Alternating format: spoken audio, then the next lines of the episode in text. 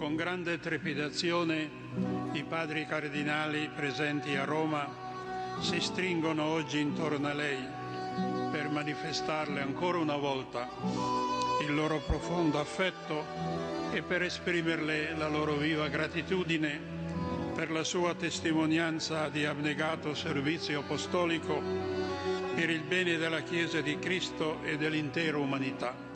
La renuncia del Papa Benedicto XVI entró en vigor el 28 de febrero del 2013 a las 8 de la noche, tiempo local. En una emotiva ceremonia fue despedido por todos los cardenales presentes en Roma. El decano del colegio cardenalicio, Angelo Sodano, pronunció el sentido discurso del adiós. Entonces la Guardia Suiza se retiró y pasó a disposición de los cardenales.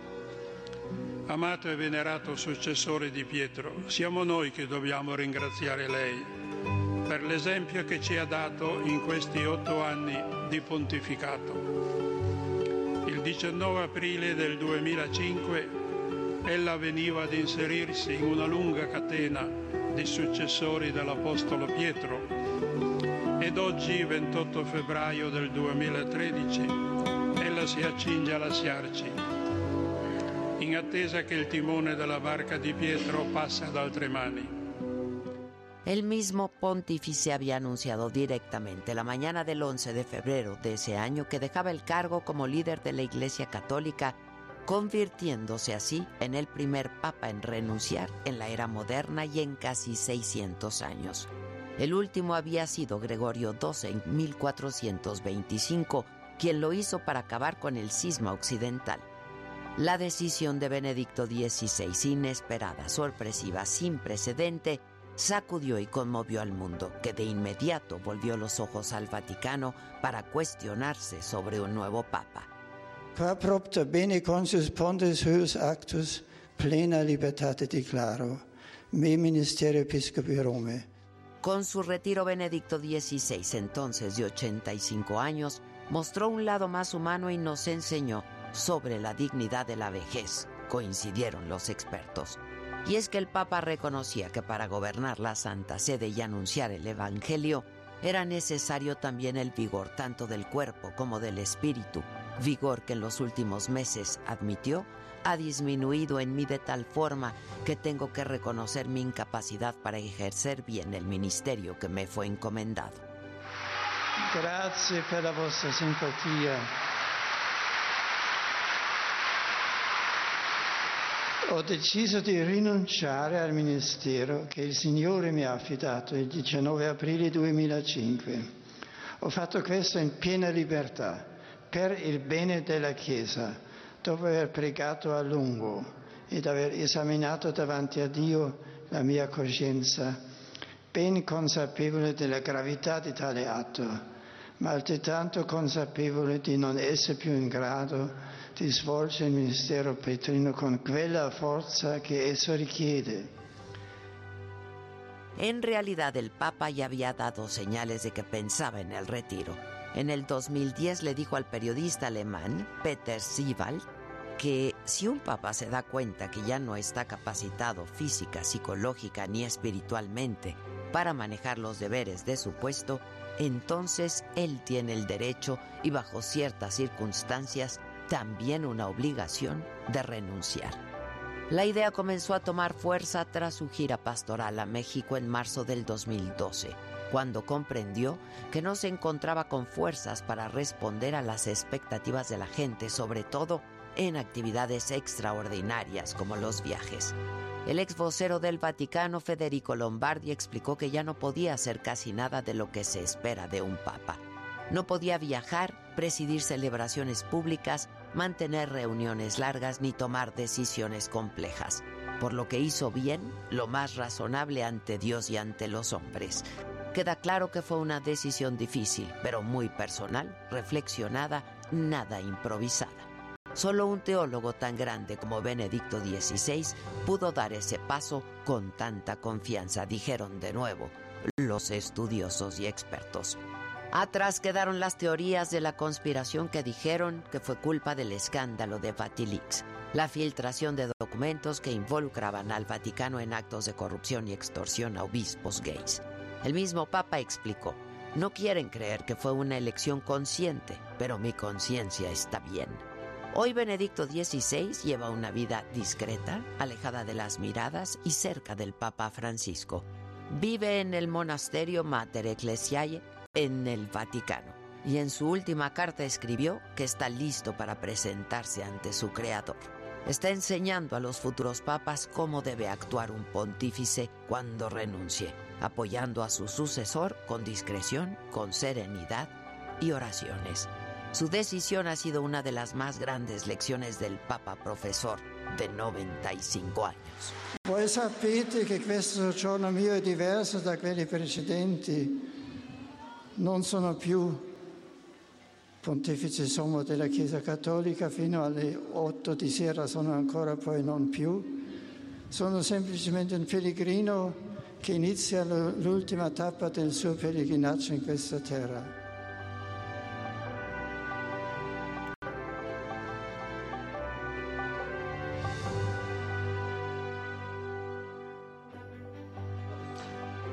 Esto es, me lo dijo Adela. Yo soy Adela Micha. Y ya comenzamos.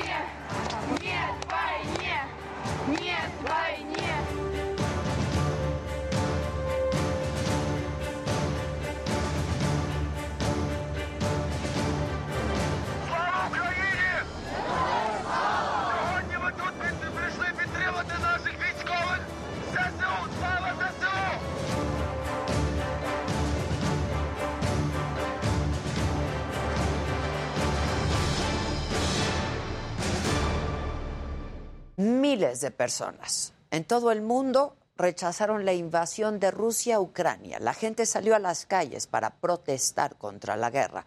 Solo en Berlín, en Alemania, más de 100.000 manifestantes gritaron no a la Tercera Guerra Mundial y le exigieron al presidente Vladimir Putin terminar con esta ofensiva militar que al momento ha dejado ya a más de 350 personas muertas.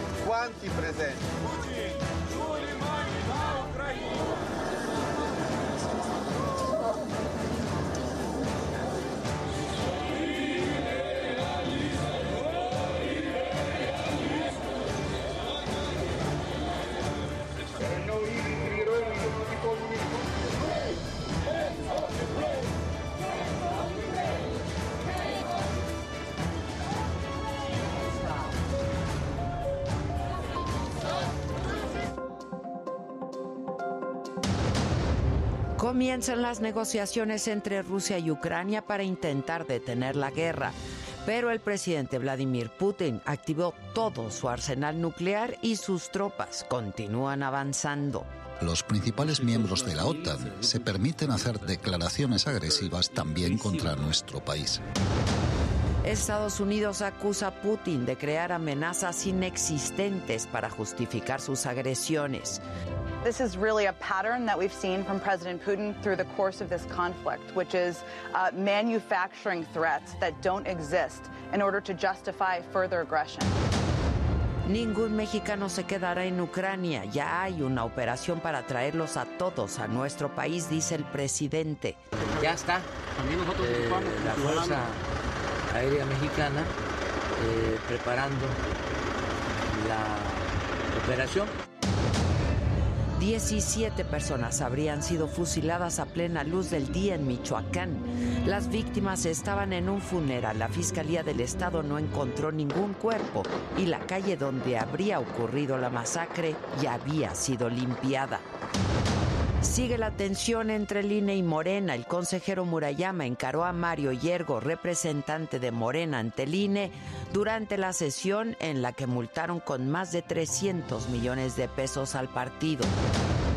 El consejero presidente del INE, Lorenzo Córdoba, asegura que el instituto no está en contra del proceso de la consulta para la revocación de mandato se determinó llevar a cabo tres encuentros de este tipo para promover la participación de la ciudadanía en el proceso. Rafael Nadal gana el abierto mexicano de tenis tras vencer en dos sets al británico Cameron Norrie. El tenista español sigue invicto en este 2022.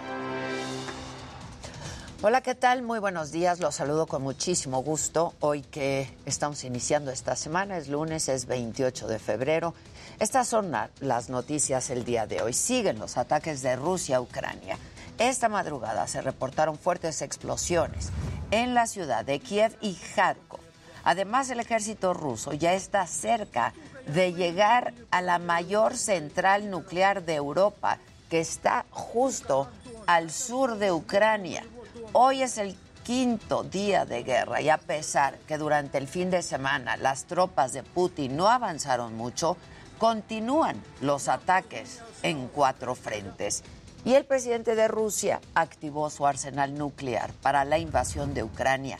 Hasta este momento no se ha cancelado esta operación, a pesar de que esta madrugada comenzaron ya las negociaciones en Bielorrusia para intentar frenar la guerra los principales miembros de la OTAN se permiten hacer declaraciones agresivas también contra nuestro país.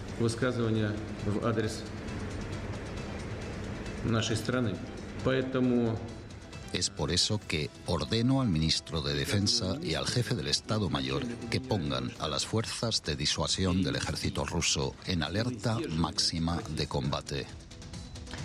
El presidente de Ucrania, por su parte, Volodymyr Zelensky, consideró que la reunión con la delegación rusa no dará resultados para frenar la invasión a su país. Lo dijo así. Diré con franqueza como siempre, no creo realmente en el resultado de esta reunión, pero dejemos que lo intenten, para que ningún ciudadano de Ucrania tenga dudas de que yo, como presidente, no intenté detener la guerra, cuando había una pequeña posibilidad. Y la vocera de la Casa Blanca, Jen Psaki, aseguró que la justificación de Vladimir Putin para invadir Ucrania es profundamente preocupante. Sin embargo, evitó hablar de la salud mental del presidente ruso al ser cuestionada, y esto fue lo que dijo. This is really a pattern that we've seen from President Putin through the course of this conflict, which is uh, manufacturing threats that don't exist in order to justify further aggression. Y el presidente López Obrador aseguró el fin de semana que ningún mexicano se va a quedar en Ucrania. Dijo que ya hay una operación en marcha para traerlos a nuestro país y evitar cualquier tragedia. haciendo todos los eh, trámites eh, y los permisos para utilizar espacio aéreo en distintos países y ya está. Eh, la Fuerza Aérea Mexicana eh, preparando la operación. Y vamos justamente hasta Rumania, donde hace un rato aterrizó el avión de la Fuerza Aérea que va a traer a los mexicanos que están en Ucrania. Y allá está mi compañero Raimundo Sánchez, subdirector editorial de nuestro diario. Raimundo, ¿cómo estás? Buenos días. Muy buenos días, Adela. Un gusto saludarte desde Rumania a ti y a todo el auditorio de El Heraldo Televisión. Pues como bien dices, estamos aquí en Rumania, acabamos de aterrizar hace aproximadamente dos horas.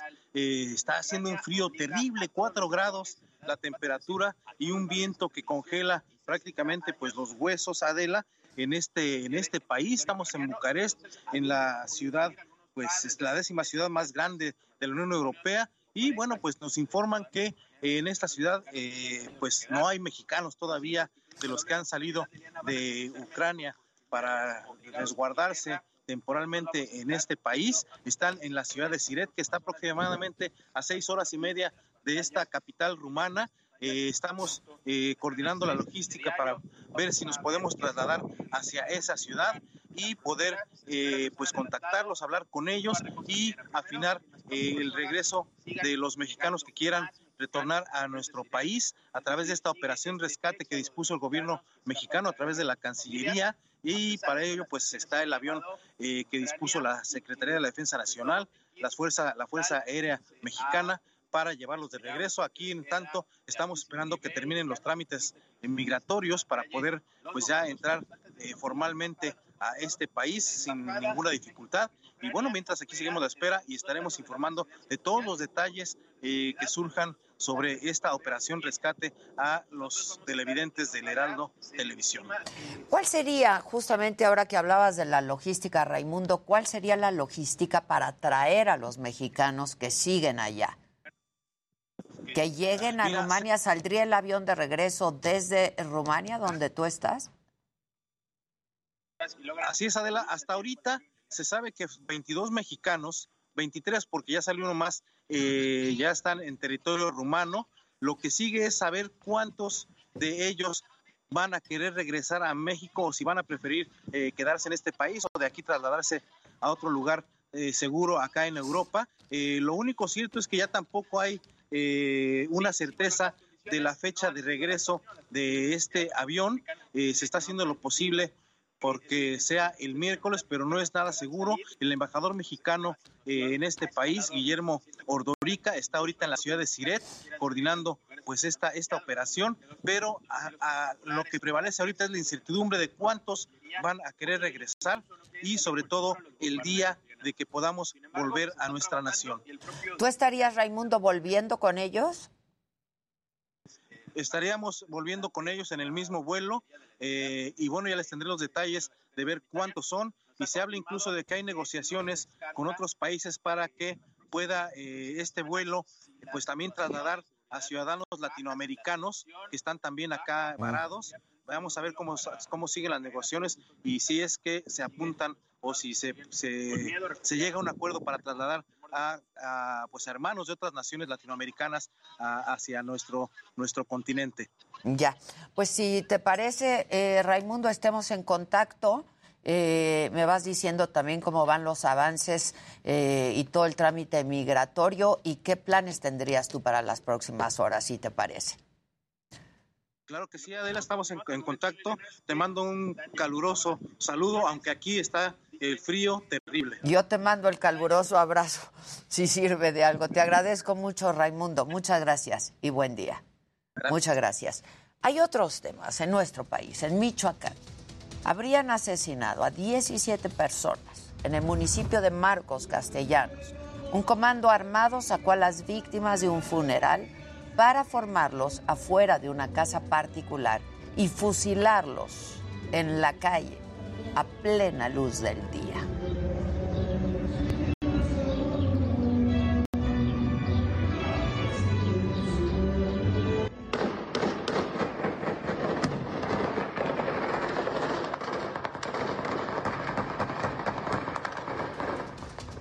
Las autoridades de Michoacán desplegaron un operativo en este municipio de Marcos Carrillo. Sin embargo, no hay detenidos todavía.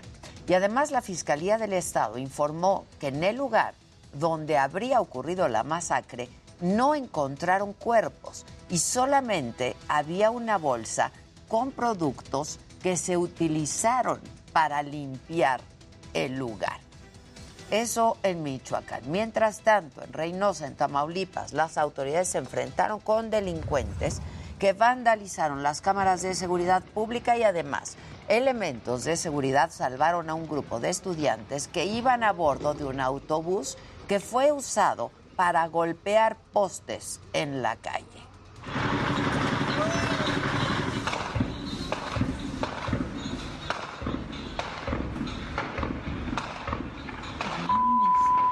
Ahora la puerta me pone así. A ver, que ahora vamos ya.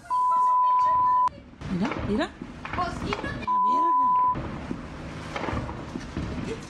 Y ahí mismo en Tamaulipas aseguraron 28 armas de fuego, más de 4.000 cartuchos, 14 vehículos, equipo de seguridad y artefactos conocidos como ponchallantas.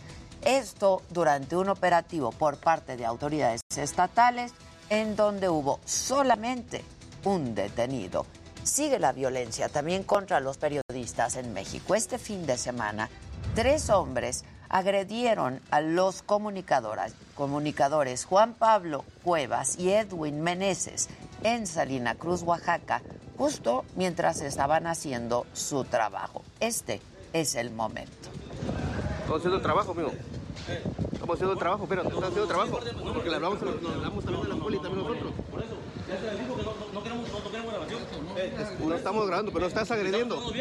Pero estás agrediendo, no agredes, no agredes. Pero no agredes. No estamos transmitiendo allá. Pero está jalando los teléfonos.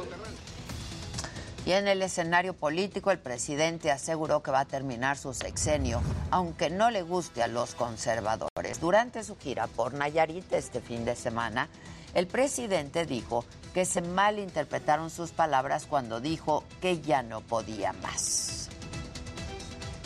¿Cómo voy a dejar de trabajar si tengo que terminar, aunque no les guste a los conservadores y a los fifís, este, tengo que terminar de consolidar el proyecto de transformación. El día de hoy, la Suprema Corte de Justicia de la Nación se va a reunir para tratar el delito de ultrajes a la autoridad en Veracruz. El coordinador de los senadores de Morena, Ricardo Monreal, espera que se declare su inconstitucionalidad y las personas acusadas por este delito recuperen su libertad. Tengo confianza también en que la justicia federal dará protección y amparo a quienes están detenidos sin causa ni justificación, como es el caso del maestro José Manuel del Río Virgen, quien cumplirá 70 días injustamente privado de su libertad. Multaron a Morena con más de 300 millones de pesos por irregularidades en sus finanzas durante el 2020. El Consejo General del INE le impuso esta sanción por hacer transferencias ilegales de los comités estatales al Comité Ejecutivo Nacional del partido.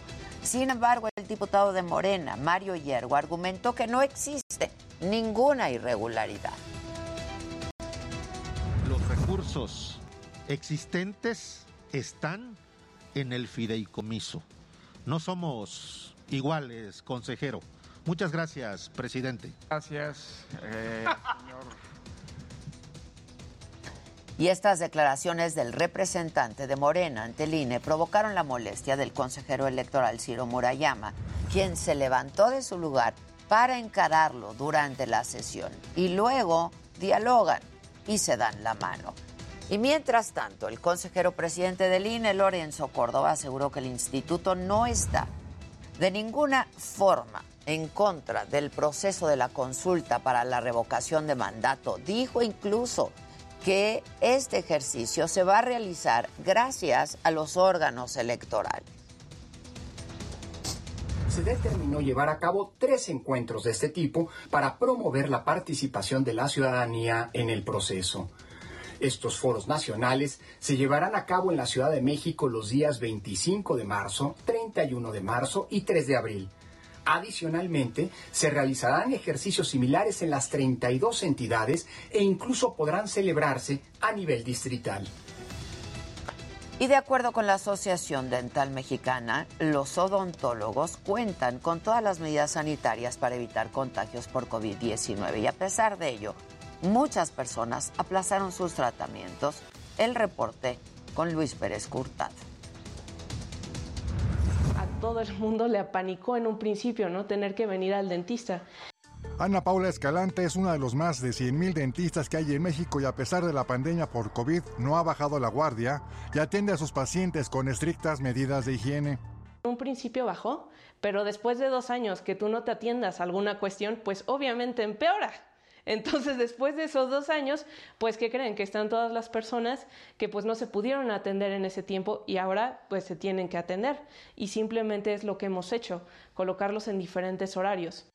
Como Jorge Cordero, especialista en prótesis bucal, miles de dentistas en México siguieron los protocolos de la Organización Mundial de la Salud, ya que la Secretaría de Salud se las otorgó de manera tardía, alegando que no era necesario vacunar a los odontólogos. Al principio no había alguna información que pudiéramos seguir y pues bueno, ahorita tenemos que estar al tanto de todas las medidas que nos da el CDC para poder estar ofreciendo una buena atención a los pacientes y eso es lo que hemos tenido que estar al tanto y ver la forma en la que podemos ofrecer la atención de forma más segura. Para la Asociación Dental Mexicana, los odontólogos cumplen con todas las medidas estrictas de sanidad. Con más control en las áreas comunes, ya que el instrumental y los materiales que se utilizan en la práctica diaria y los equipos de protección son estériles, lo que evita la contaminación cruzada. La atención odontológica es 100% segura porque se han adecuado los protocolos de atención con intervalos más largos entre cada paciente para poder ventilar y sanitizar las áreas de atención. El cuidado dental es fundamental, aún durante la pandemia, no obstante, de acuerdo a datos del Instituto Mexicano del Seguro Social, el 90% de los mexicanos padecen de problemas de salud bucal debido a los malos hábitos alimenticios y del cuidado y limpieza de la boca. De acuerdo a los datos de la Secretaría de Salud, las caries son consideradas una dolencia menor que afectan aproximadamente a 10 millones de niños en México. Para me lo dijo Adela, Luis Pérez Curtado, era televisión. Y justo en los datos de la pandemia, la Secretaría de Salud reportó 3.519 nuevos contagios, 72 fallecimientos. Esto suma un total de 318.086 muertes, según cifras oficiales. Y en datos de la vacunación, en la última jornada se aplicaron 317.561 dosis. Hasta este momento, 85.1 millones de personas, es decir, el 86.5% de los mayores de 14 años en nuestro país han recibido ya al menos una dosis de su esquema completo de vacunación. Y bueno, eh, hablando de vacunas, hay grupos que las rechazan porque aseguran que son un experimento. Sin embargo, los especialistas advierten que no vacunarse aumenta el riesgo de mortalidad y de esto nos habla Gloria Pi. Quítate el bozal, respira libertad. Por diversas ciudades del país, grupos antivacunas se han manifestado en contra del uso del cubrebocas y la aplicación de la vacuna contra COVID-19. Son agrupaciones formadas desde el año pasado con diferentes posturas respecto del virus y la pandemia, pero con el mismo objetivo, no vacunarse. Y el peso de los movimientos antivacunas y de la gente que no quiso vacunarse Existe en México desde luego, pero es menor que en muchos otros países. Es un efecto serio, no es de la magnitud de otros países, porque en México la gente sí deja vacunarse. Uno aquí en México ve los, la gente que hace filas para vacunarse y hay una cultura de la vacunación en México. En pequeñas concentraciones diferentes a las movilizaciones de Estados Unidos, Canadá o algunos países de Europa, los grupos de personas en México que se oponen a la aplicación del biológico han marchado en Yucatán, Culiacán y la Ciudad de México. Para mí, yo no no veo, no siento, no percibo nada de pandemia, nada de virus, nada de nada. Eh, vivo mi, mi, vida tranquila, no estamos eh, financiados por nadie, por ningún partido político, tampoco no, no estamos afiliados a, a, ningún partido político, no es nada religioso tampoco, no somos antivacunas, eh, simplemente somos anti-experimentos. Mexicanos por la Verdad es una de las 15 agrupaciones que se oponen a la vacuna, afirman son medidas tiránicas, sin embargo se ha comprobado su efectividad científica y de salud en todo el mundo. La movilización ciudadana es muy importante, debe ser pacífica y simplemente se trata de no obedecer. porque no puedo obedecer algo que sea injusto y que atente contra mí mismo. Nosotros sabemos que el virus no existe, lo sabemos, no, no lo creemos, lo sabemos. Está Abogados por la Verdad México, Ecologenia México, está el primer batallón en México por la Libertad Mundial. Otra agrupación que rechaza la vacuna es la Coalición Mundial Salud y Vida, un grupo de médicos que promueven el consumo de dióxido de cloro, una sustancia utilizada como blanqueador industrial y desinfectante de cocina que no es recomendada por la Organización Panamericana de la Salud e incluso la COFEPRIS ha alertado sobre el riesgo de su consumo. Aproximadamente ahorita serán como 27 países y cerca de 7 mil médicos, ¿no? Alrededor del mundo. Aquí está la, la carpeta que le hicimos llegar al, al, gobierno federal. Dice información de no toxicidad preclínica y clínica de eficacia y seguridad. Especialistas y médicos de primer contacto de pacientes COVID afirman que el riesgo de surgimiento de comunidades antivacunas en México es alto, ya que no vacunarse aumenta el riesgo de mortalidad al contraer el virus y promueve su fácil expansión. Han sido eh, serias eh, a nivel mundial, digamos se estima que los efectos de gente que no quiso vacunarse, aunque tuvo acceso a la vacuna, pueden haber costado cientos de miles de vidas. En México, sin duda, también lo seguimos viendo en las terapias intensivas, lo seguimos viendo en la gente que por algún motivo no quiso vacunarse. Para me lo dijo Adela, Gloria Piña, Heraldo Televisión.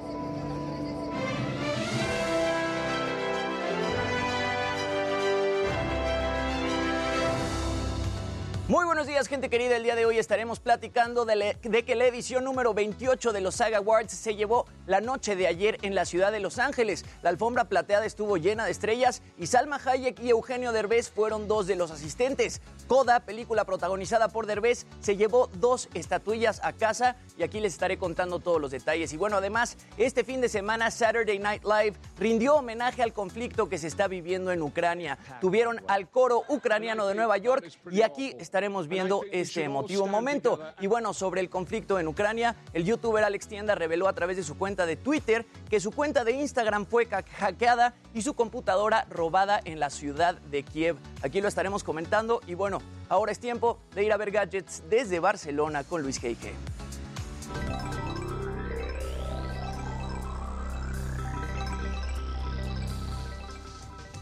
Muy buenos días y sí, me encuentro desde Barcelona, aquí son aproximadamente las 4 de la tarde y pues bueno, estamos aquí eh, cubriendo el Mobile World Congress, uno de los eventos más importantes del mundo de la tecnología, un evento que fue el primero que se canceló una vez que comenzó todo este tema de la pandemia y que ahora regresa, regresa con varias medidas de seguridad, como ustedes pueden ver, no me puedo quitar el cubrebocas, tiene que ser un cubrebocas obviamente con los debidos requerimientos. Sin embargo, pues bueno, hay muchas compañías, se espera, se dice que son 1500 compañías, 95% de ellas estarán mostrando sus productos de manera presencial y bueno, la palabra consentida no, no es metaverso, es normalidad. De todo eso y más estaremos platicando hasta allá, hasta México y bueno, hasta allá regreso contigo, Ade. Sale Luis, muchas gracias. Vamos a hacer una pausa rapidísima y volvemos con los detalles de los espectáculos, tecnología, macabrón y mucho más esta mañana aquí en Me lo dijo Antela. Mañana de lunes, complicada.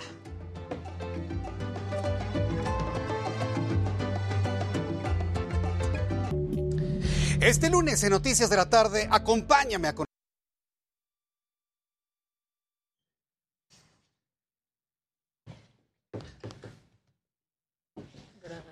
Buenos días.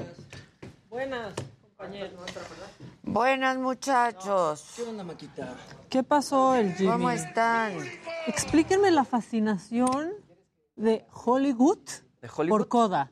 Ya sí, está muy cabrón. Está muy cabrón. Porque es políticamente Correcta. correcta. ¿Ya la vieron ustedes, banda? Es la primera vez que un actor sordo gana un premio en los Saga Awards.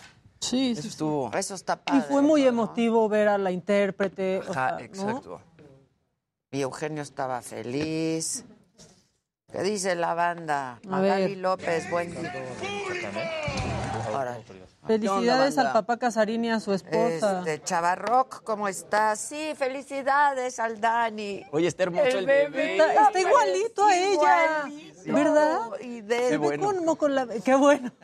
Pero además Pinche nació Jimmy. súper lindo. Sí, salió súper bonito. Normalmente son así como medio. Pues es que fue cesárea, entonces los bebés nacen mejor. Ahora, a mí cuando no nacen tan mayugaditos. sí. Cuando nació mi sobrina dijimos, qué bonita nació. Y con el paso del tiempo veíamos las fotos de recién nacida y decíamos, no nació tan bonita, No, se va claro. poniendo. Sí. Pero la verdad es que no estaba nada hinchado. A la gente sí le gustó ¿Coda? Coda, creo. Este, Eh, Que es una que por qué no está Casarín, pues porque fue papá. Parió, parió el fin de semana. Y entonces le- pues le dimos la semana, ¿no? Para que se ocupe de su familia. Eso, Tilín. Eso, Tilín. Excelente día para todo el equipo. Saludos desde Puebla. A la gente le gustó Coda. ¿Sí les gustó mucho Coda?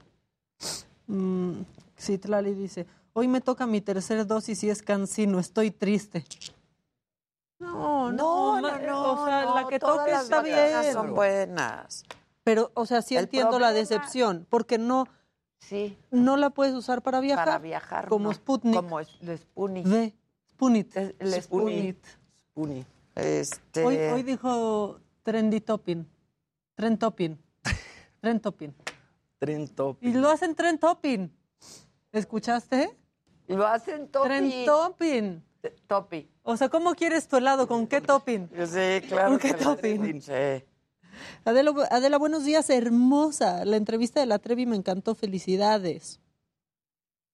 Felicidades a Casarín. Tessa dice, no se me antoja coda.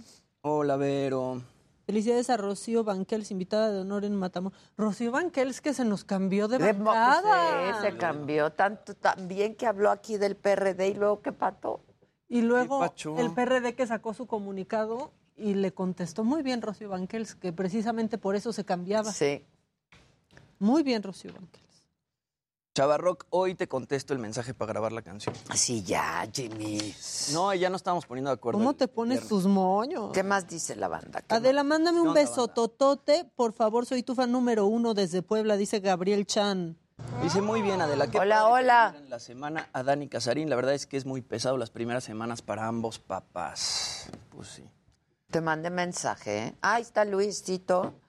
Ah, de qué belleza de auto. Ah, muchas gracias, que el cacle se me ve muy genial. dice. Último día de febrero y quincena. Salvador es, envíen saludos para Salvador Sandoval, a Illinois. ¿Que Abrazo, traes un chava. brillo? Dice Salvador que qué buen programa que combina la experiencia y la frescura de las nuevas generaciones.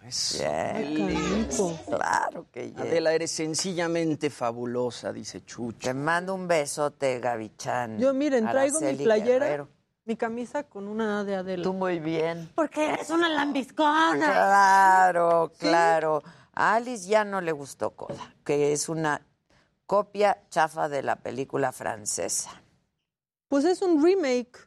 Sí, dice, la versión original francesa está mil veces mejor que la de Eugenio, pero está buena. Saludos a la banda. un amarillo. Ya empezamos con la calistenia desde temprano. Rafa Islas. Eso. ¿Cómo le hace Casarín? No, así. Ese es el Casarín. Yo no puedo moverle esta mano igual que la otra. Gastrolab. Miércoles y viernes, 3.30 de la tarde. Heraldo Televisión.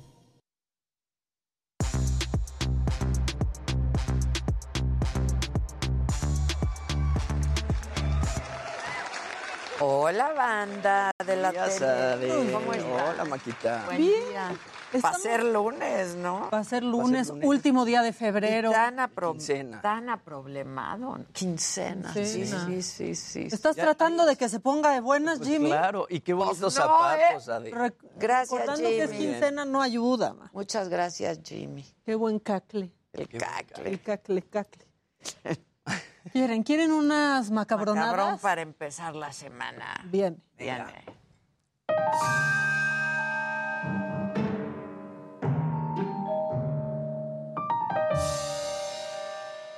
Decíamos que es lunes y bueno, pues así nos sentimos algunos, aunque pues es quincena y eso levanta un poco el evento, menos Adela.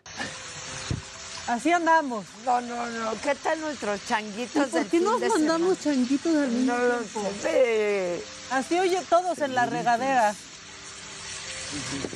No manches. ¿Cómo hacen tanta cosa con los animalitos, no? Sí, son increíbles los chimpancés. Bueno, ya que el presidente dice que se sacó de contexto el ya no puedo más, que sí es cierto un poquito sí, pues aquí algo que lo haga Hubo reír. quienes, ¿eh? Hubo quienes, como perdón, siempre. Como siempre. Pero aquí algo que haga reír al presidente con el ya no puedo más. A ver. Le hicimos, bueno, las redes le hicieron su remix, presidente, y eso lo debe de hacer reír, más que Chumel. Eso lo deben de poner en la mañanera, no a Chumel. Claro. Viene. Es por eso que mi alma llora. Ya no puedo. Ya no puedo. ¡Ah! Siempre se repite esta misma historia. Ya no puedo. Ya no puedo. Lo necesitamos de incidentales. Y para lunes queda. o Sí, sea, sí, claro. ya el- no usen el incidental. Pongan esto, presidente, no le haga el día a Chumel, que lo está insultando todos los días para ganar una mención. Ya la obtuvo. Mejor a los que lo hacen reír. ¿No vieron el meme de la tampoco nos alberca? conozca. Sí, no importa Sí. que no nos conozca, presidente. sea- no, sí nos conoce, como las... Es que hoy dijo, no lo conozco, pero... Pero... Sí lo conoce, tampoco mienta. Pero bueno, ya que andamos con la simulación, otras que le entraron a la simulación.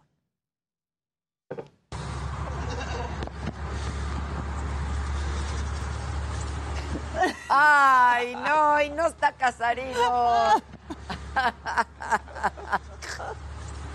Así Casarín cuando le toca levantarse a, arru- a arrullar al niño a las cinco de la mañana. exacto. Bueno, y una cosa que ha sido muy impresionante, pues son las redes sociales en esta guerra, porque ni en la guerra se deja el TikTok. Y este soldado ucraniano, pues se nos anda haciendo viral por estas cosas.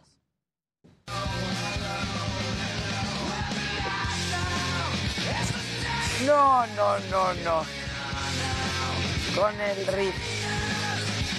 La metralleta. ¿Qué trae la meta? Sí, todos traen sus Sí, armamentos, una bazooka ahí. sus armas largas eh, de uso exclusivo del ejército. Bueno, pues ya tiene millones de seguidores este soldado ucraniano y pues también en tiempos Qué de bueno guerra que no pierdan el Pues sí, del que vean el ¿no? que tengan tiempo para tiktokear. Están también. esperando ahí. Pues sí. Están on guard. Y bueno, en tiempos de guerra también nos podemos dar cuenta de quién es un verdadero idiota. No hay otro adjetivo. Él es Adrián Marcelo.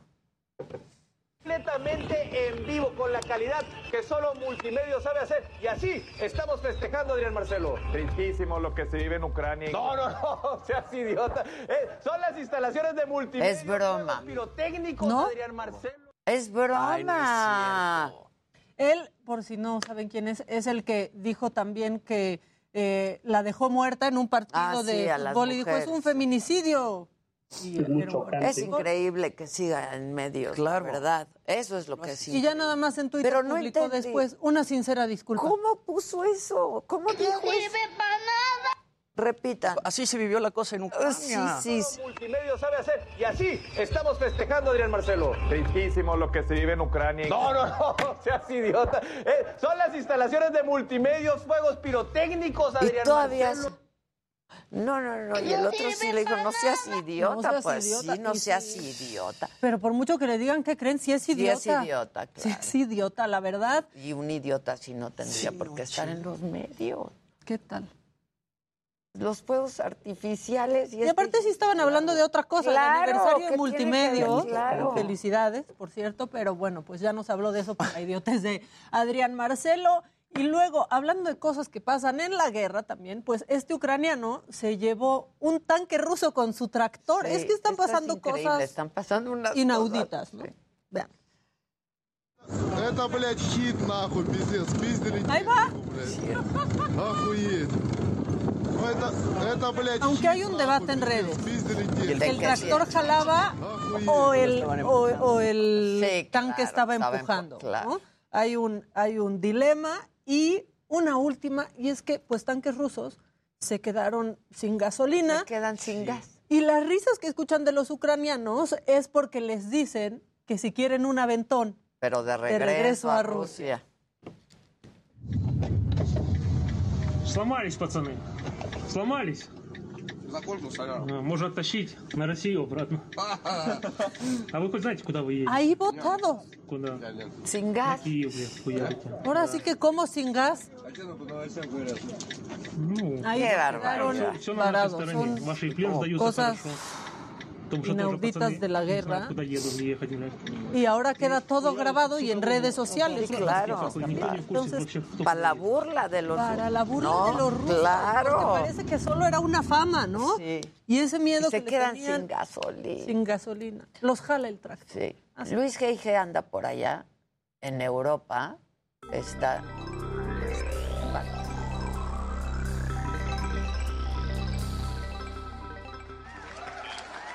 Gente bonita, muy buenos días, buenas tardes. ¿Cómo estás, Ade? ¿Cómo estás tú, mi Luis? Jimmy. Hola, Hola, Luisito. Luisito. Pues tenemos dos Con un bajas, ¿eh? Porque Casarín ya fue papá.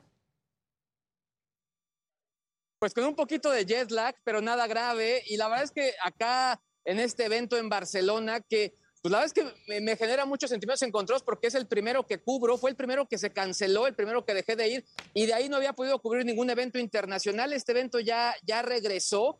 Y la verdad es que al final, desde incluso desde que abordamos el avión, ya ni siquiera te piden prueba negativa, ya únicamente te están pidiendo ya eh, el certificado de vacunación con tus dos dosis, que no tenga más de 270 días la segunda dosis. Y bueno, lo mismo te piden exactamente aquí en el evento. Un punto también interesante es el tema del cubrebocas. En todo momento nos piden usarlo. Y la verdad es que es un evento que, si bien eh, no es el más importante desde mi perspectiva, el más importante para mí es el de Las Vegas, este sí es un evento que tiene que ver mucho con telefonía móvil, con redes, con conectividad, etcétera, etcétera, etcétera. Y quizá una de las notas que más llamó la atención de este lado, Ade, es que se canceló la participación de la, pues, el pabellón ruso en este evento. Es un evento donde también hay muchos emprendedores rusos. Sin embargo, la compañía que organiza este evento, la GSMA, decidió cancelar la participación de, de esta pues de esta delegación, la verdad es que afectando de una manera muy, muy importante, sobre todo a empresarios rusos y también emprendedores, que si bien hay varios que dependen del Kremlin, hay muchos que estaban esperando este evento para obtener visibilidad. Aquí en Barcelona ha habido varias manifestaciones también. Obviamente hay mucha gente de este país viviendo en esta ciudad y obviamente, pues bueno, se están manifestando eh, la gente de Ucrania con respecto a lo ocurrido en todo este, pues bueno, todos estos cinco días que ya has narrado. Y bueno, la verdad es que los lanzamientos no han parado y la verdad es que nos hemos encontrado cosas bastante, bastante interesantes. Y aquí también, pues bueno, obviamente os voy a traer todos los gadgets que me vaya encontrando, Ade. Pues si ahí nos traes, ¿no? ¿Qué has visto que particularmente ha llamado tu atención? Pues mira, creo que uno de los teléfonos que a mí me llamó la atención es, el, es un equipo que se llama Realme GT2 Pro de esta compañía asiática que tiene un perfil muy interesante. Es una compañía que en su mayoría es de origen eh, chino, sin embargo la dirección general es de la India. Así que la visión que tienen es bien interesante. Su director general, Madad Seth, él es un tipo estudiado en Harvard y que la verdad obviamente traen otra visión. Ellos se llevaron el récord de la compañía que de inicio vendió más equipos desde su creación. Ellos arrancaron en el 2018 con un equipo y vendieron únicamente de este equipo 100 millones de unidades. Ahora presentaron un teléfono que realmente graba impresionante. ¿eh? Ellos ya de plano sí le pusieron una, pues digamos que una, una, un llamado a las grandes compañías como Apple y Samsung hicieron diciendo ellos no son símbolo de calidad. Ellos, eh, digamos, son únicamente lo que nosotros vamos a desplazar, así que se va a poner interesante. Les mandamos también por ahí unas imágenes que ahorita no estamos viendo, pero lo que sí también te quiero mostrar es que yo sé que tú no eres fanática de la, de la Kindle de, de Amazon. No soy. Pero Huawei, Hua- Huawei, la verdad es que está haciendo cosas interesantes al respecto. Presentaron una tableta, la MatePad, MatePad Paper, que básicamente es una tableta electrónica, pero con este sistema de la Kindle, con tinta, tinta electrónica. ¿Y qué es lo que hace? Ah, Básicamente, pues mira. puedes utilizar aplicaciones, puedes hacer notas. Y la verdad es que se pone interesante porque incluso lo que te dicen es que en su pantalla dividida puedes poner tus anotaciones y por otro lado los libros, los documentos que quieras descargar. Eso sí, no es barato, ¿eh? Ya en la conversión está por ahí de los 11 mil pesos. Y pues bueno, la verdad es que pues la Kindle más cara está en 6 mil aproximadamente. Entonces, habrá que ver si realmente pues eh, llega a mercado nacional. Por, mira, por lo pronto la verdad es que se ve bastante interesante. Y finalmente, Adela, uno de los productos que también se está mostrando de este lado es una tecnología de una firma que se llama TCL, que ellos no están aquí presentes en el evento, pero hicieron eventos satelitales en, en distintos hoteles aquí en la, en la ciudad y presentaron un teléfono que sí es de pantalla flexible, pero que se dobla por ambos lados. O sea, de esta manera, pues ahora sí, el que, pues, al que le guste estas pantallas flexibles, pues van a tener muchas más opciones. Y esto, digamos, únicamente es un prototipo, pero bueno, me llamó la atención sobre todo porque al final, pues, ¿a dónde están llegando ya con esta tecnología? Pues tráete, ¿no? A ver si nos convence algo. A ver si nos convence. Exacto, exactamente. Oye, Luisito, ¿y cómo vas con la red 5G? Pues muy bien, ¿eh? De hecho, estoy transmitiendo eh, con una red 5G. Lo primero que hice fue comprar un SIM y me llamó la atención porque lo primero que hice fue la prueba de velocidad. Por la pura prueba de velocidad me dio como unos 900 eh, megabits por segundo. Pues bueno, eso me hizo gastar casi un giga de mis datos. O sea, nada más para que se idea. Así que me quedé un poquito pensando que vamos a tener que seguir administrando bien nuestros datos ahora que ya se implemente bien en México. Por eso hay que tener otros datos siempre. Claro, claro. Por si se te acaban Por- unos. Por sí. Sí, Pero no- acuérdense también que no hay otros, hay unos. los... Exacto, Exacto. exactamente, exacto. Sale, mi Luis, al rato seguimos, ¿no? Y ahí sí todo Aquí el mundo seguimos. con cubrebocas y no se ve tantísima gente. Supongo que porque Mira- es la hora de la comida por allá o, o No, de mira, las, ya justo de está las por- siestas está si estás en Barcelona, ¿no? Exacto. Mira, aquí ya está por cerrar el evento. O sea, de hecho ya hay poca gente. Sin embargo, no hay tanta gente. O sea, estos pasillos normalmente se veían abarrotados. Estamos en el pabellón número 3, donde están las compañías más importantes, sobre todo de telecomunicaciones. Y la verdad se ve bastante, bastante tranquilo. Un poquito en la mañana porque fueron las presentaciones, las conferencias de prensa, pero en este momento la verdad es que se ve tranquilo. Normalmente en este evento había 110 mil personas. Actualmente esperan que haya 50 mil, 60 mil. Muy- Ya, pues sí. Ahí va. Ahí va. agarra- Vete al pasadiz del agarrando. Pep a comer, por favor. Sí, qué rico. Sí, ya, qué rico. Qué envidia, Luis. Oye, y mañana estoy cubriendo algo que va a estar padre porque ya es el, el metaverso en 4D. Ándale. El metaverso ¿Cómo es el 4D? 4D? Órale. Pues imagínate Todos guau. ¡Guau! algo ¡Qué de doctor. Fácil. Traduce, Pero- traduce, ¿cuál es la 4D? Mira, mañana se los voy a enseñar. Nada más quiero que se queden con eso como teaser, pero se, se ve interesante, ¿eh? Se Ya. ve interesante. Ya, ya estás. Gracias, Luis. Nos vemos ratito. Ya estás. El que sigue, por favor. La que sigue, por favor.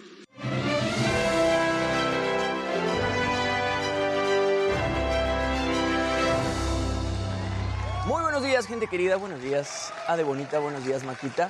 No le aplaud. Ah, es que es después cuando le aplauden. Sí, no le aplaudimos a No, Luis. no ¿Quieres le que te aplaudamos? Por Vamos a aplaudirle, ¿cómo no? Que Banda. te toque por ser el único que vino. Gracias, gracias. Jimmy, que no faltó. Triple aplauso. Oigan, bueno, ya lo platicábamos anoche. Se llevó a cabo la vigésima octava edición de los Screen Actor Guild Awards, mejor conocidos como los SAG Awards, en la ciudad de Los Ángeles. Estos premios, bueno, celebran lo mejor del cine y de la televisión y sirven muy bien como una antesala para los premios Oscar. A diferencia de otras premiaciones, en estos SAG Awards solamente se premia a las actuaciones y digo que es una buena antesala para los Oscars porque muchos de los miembros votantes de los SAG Awards también votan para los premios Oscar. Entonces puede ser que este vaya a ser un reflejo de lo que realmente vaya a pasar en los premios Oscar el 27 de marzo. Vamos con la alfombra plateada, mi querida Ade, porque se llenó, estuvo espectacular, de puras estrellas, todo el mundo se veía guapísimo. Por ahí estaba Salma Hayek en un vestido Gucci espectacular. Ahí tenemos primero a Lady Gaga Lady Gaga, qué bárbara. con un Armani Privé Uy, que se ve guapísima. Ya estaba nominada por House of Gucci, pero otra vez no se llevó nada. Ahí está el elenco del Juego del Calamar, que les fue muy bien. Se llevaron tres premios a casa. Ahí está Will Smith y Jada Pinkett Smith. Eh, estaba por ahí también Reese Witherspoon, Andrew Garfield, Nicole Kidman, Selena Gómez, Kate Blanchett. Ahí está Salma Ahí Hayek está Salma. con ese vestido Gucci. Digo, también representando esta película House of Gucci, que lamentablemente ayer Con sus no se llevó qué nada. guapa. Ahí está Reese Witherspoon, Qué fregona es Reese Witherspoon. Reese Witherspoon es lo mejor.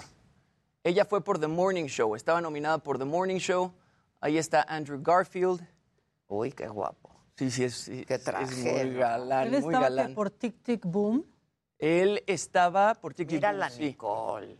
Nicole Kidman por Being the. Ricardos. También estaba Ah, Javier Bardem, mira. justamente. Lo amo. Sí, yo también. Pero qué bien qué se ve bárbaro. Jorge Salinas. Oye, hablando. Se parece un ¿A buen. Sí, se parece un buen.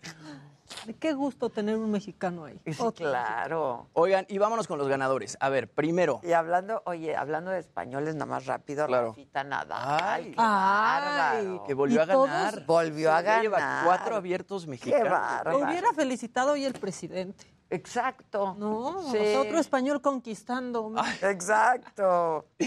Oigan, bueno, a ver, los ganadores de los SAG Awards. Miniserie, Kate Winslet ganó Mejor Actriz por Mayor of Easttown. Esta la pueden ver en HBO Max. Michael Keaton, Mejor Actor por Dope Sick. Ese está en Star Plus. No la he visto, pero creo que está muy buena. Serie de drama. Aquí es donde el juego del calamar, pues, dominó bastante. Jung Ho Yeon ganó Mejor Actriz. Lo pueden ver en Netflix, El Juego del Calamar. Lee Hong Yae, Mejor Actor. Y bueno, Succession ganó Mejor Elenco, que está Claro. en HBO Max, que es... Succession es una locura. No la he Es terminado una de ver, locura. Maquita. Yo no la he la acabaste. tampoco me quedé en el eh. segundo porque quería esperar a que Sí, aquella. tuviera ahí completo el montoncito y ya está. Y Euforia voy a empezar también. Euforia te Me va a fascinar. de euforia. Y justo ayer terminó, entonces por ya te la puedes esperé. echar Y, y completita. ya toda. Toda Empezaste completa. ayer, ¿no? Sí, Sí. hay que echársela completa. Bueno, serie de comedia, rapidísimo. Jason Sudeikis ganó Mejor Actor por Ted Lasso, la pueden ver en Apple TV. Jen Smart, Mejor Actriz por Hacks, que la pueden ver también en HBO Max. Y Ted Lasso otra vez ganó Mejor Elenco. Y ahora sí nos vamos con las ganadoras de cine. Es un poco la antesala a los premios Óscares. Will Smith gana Mejor Actor por King Richard, que la pueden ver en HBO Max. Toda esta historia del padre de Venus y Serena Williams. Jessica Chastain gana Mejor Actriz por The Eyes of Tammy Faye, que está en Prime Video de Estados Unidos. Esta no la he visto. Troy Kotsur gana Mejor Actor de Reparto por Cobra. Y es la primera vez que un actor sordo gana un SAG Award. Y Ariana DeBose ganó Mejor Actriz de Reparto por West Side Story, que se estrena el 2 de marzo en Disney+. Plus. Me urge verla, ¿eh? A mí también. Me a mí urge también me urge verla. Está en cines ahorita. Pero el 2 de marzo llega a Disney Plus, entonces pues el 2 de marzo ya es el Entre que me miércoles. urge y no, es que luego el teatro hecho... No, pero West Side Story. Pero creo que este está muy bien. Sí. Dear Evan Hansen. el Esa sí, hasta yo la vería, que no me gustan los musicales, pero West Side Story. ¿Qué tal? la- ¿Qué has qué visto? Y yo. Dear Evan Hansen, pero es musical. Ah, no. Sí, Ah, no. sí, le dije, ah, Ah, no. no. no. Oigan, y Eugenio Derbez estuvo por ahí, en los SAG Sí. Awards. Eh, gana Mejor Elenco y además gana eh, Mejor Actor de Reparto. Y de pronto ahí está Eugenio Derbez en una conferencia de prensa y lo que dice creo que vale la pena escucharlo. Now that we're talking about inclusion and diversity, I think this is the perfect movie for that. Uh, you can have a, a better inclusion cast with the deaf actors and the Mexicans, so I think it's, it's a perfect example. And uh, I, also, I'm always telling that uh, this is uh, also a love song for immigrants because all immigrants uh, uh, all around the world, but especially in this country, um, when they come here and they have kids, the, the second generation um, are quotas. Bueno, ahí Eugenio Derbez dice que no puede, haber, no puede haber una película más clara de inclusión, ¿no? Que tiene actores sordos y además pues, tiene a un mexicano. claro. Entonces, pues Eugenio Derbez pues, va muy bien. Va muy bien. Y ya le dieron un premio por una actuación que no haya sido de comedia, que eso era como que lo que te- lo tenía Siempre lo traía, muy- ¿no? Muy enojado y sacado de onda. Sí, muy bien. Y bueno, Saturday Night Live. eh, Estamos escuchando la musiquita, ¿me da tiempo? Sí, no, dale, dale, dale. Venga, vamos rápido con Saturday Night Live. Normalmente comienza sus transmisiones con humor, pero la edición de este sábado fue la excepción. Y es que, bueno, abrieron, con una presentación del coro ucraniano Dunka de Nueva York. Esto como tributo pues, a la invasión rusa en Ucrania. La canción que interpretaron se llama Prayer for Ukraine o Rezo por Ucrania.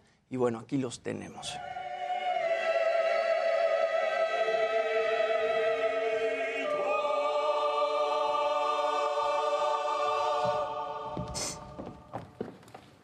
Live from New York, it's Saturday night. Qué bonito. Sí.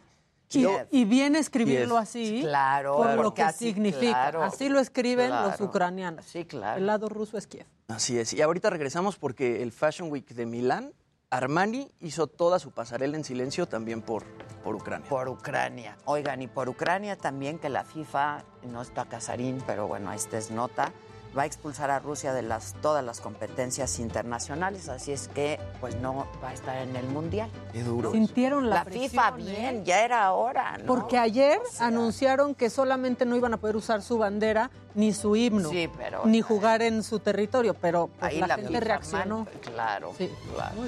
Hacemos una pausa, volvemos con mucho más esta mañana. Creo que los van a hipnotizar a Sí. ustedes dos. Hipnotícenme, hipnotícenme. Bien Para que dejemos de fumar, estaría bueno. Volvemos luego de una pausa, no se vayan.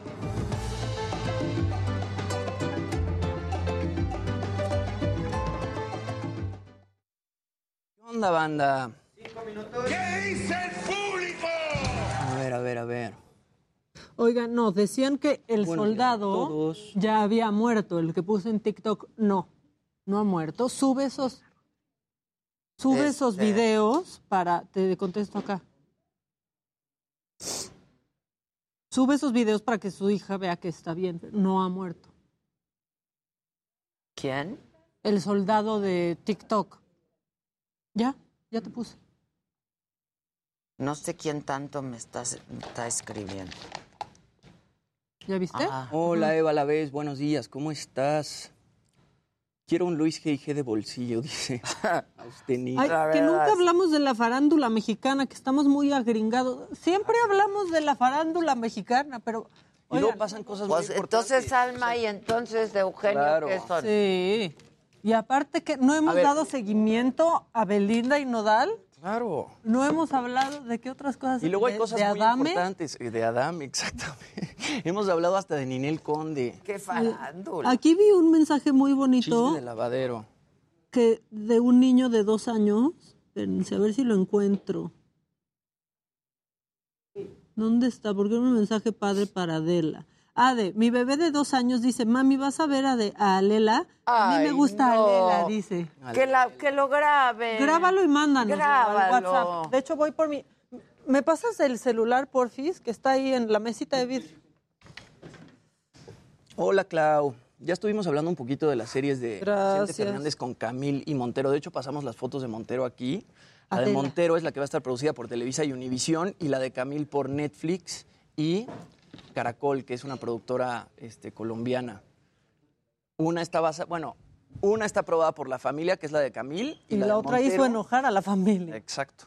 Lo raro es que la que hizo enojar a la familia es la que va a ser Televisa. Eso ¿Qué? Está rarísimo. está rarísimo. De la serie de, de Vicente Fernández.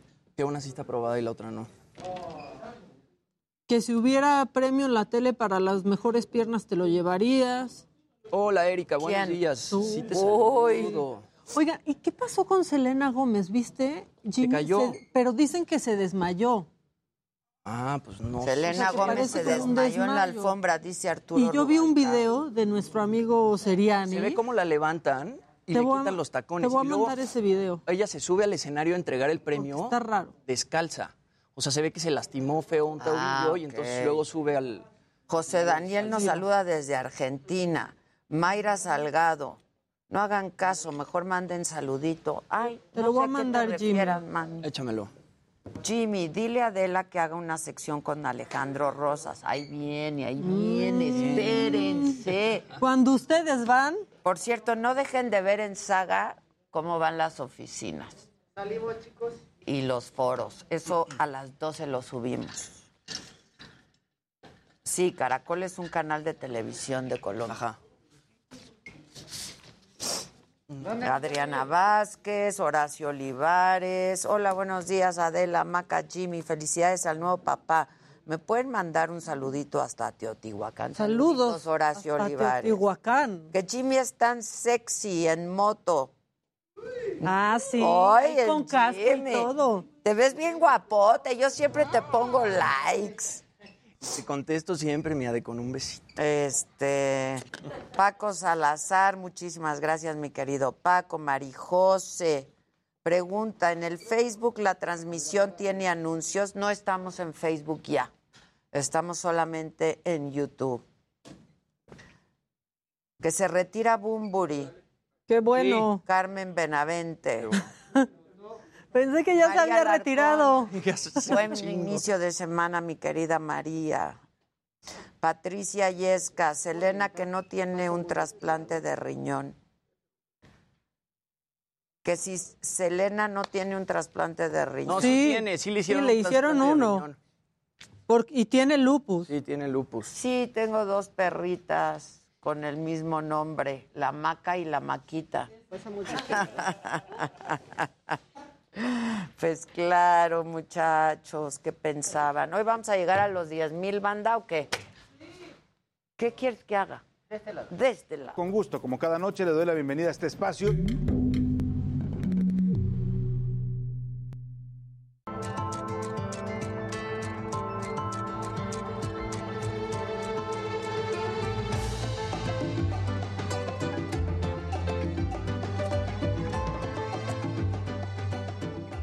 En el quinto día desde el inicio de la invasión de Rusia a Ucrania, se abrió un nuevo camino que podría ser esperanzador. El Kremlin ha aceptado entablar negociaciones. Sin embargo, este anuncio hay que tomarlo con mucha cautela por todos los factores que hay alrededor de este conflicto. Alexander Lukashenko, el presidente de Bielorrusia y aliado del Kremlin, consiguió que una delegación ucraniana y una rusa se sienten a hablar en un lugar no especificado. Esto no significa un cese al fuego. Tampoco existen condiciones para este encuentro y así lo dijo ayer el presidente de Ucrania, Volodymyr Zelensky. Олександр Лукашенко звернувся до мене, щоб українська та російська делегації зустрілись на річці Прип'ять. Підкреслю, без жодних умов. Скажу відверто, як завжди, я не дуже вірю в результат цієї зустрічі, але нехай спробують. Щоб потім у жодного громадянина України не було жодного сумніву, що я, як президент, не намагався зупинити війну, коли був нехай і маленький, але все ж таки шанс. La cautela en esta negociación tiene una explicación. Aunque el Kremlin ha aceptado reunirse en la frontera entre Ucrania y Bielorrusia, paralelamente el presidente Putin ordenó que sus fuerzas nucleares, a las que llama de disuasión, sean puestas en alerta. Así lo dijo. Estimados colegas, ya ven que los países occidentales no solo están acometiendo acciones poco amistosas contra nuestro país en el área económica, hablo de las sanciones ilegítimas que todo el mundo conoce perfectamente, sino que además los principales miembros de la OTAN se permiten hacer declaraciones agresivas también contra nuestro país.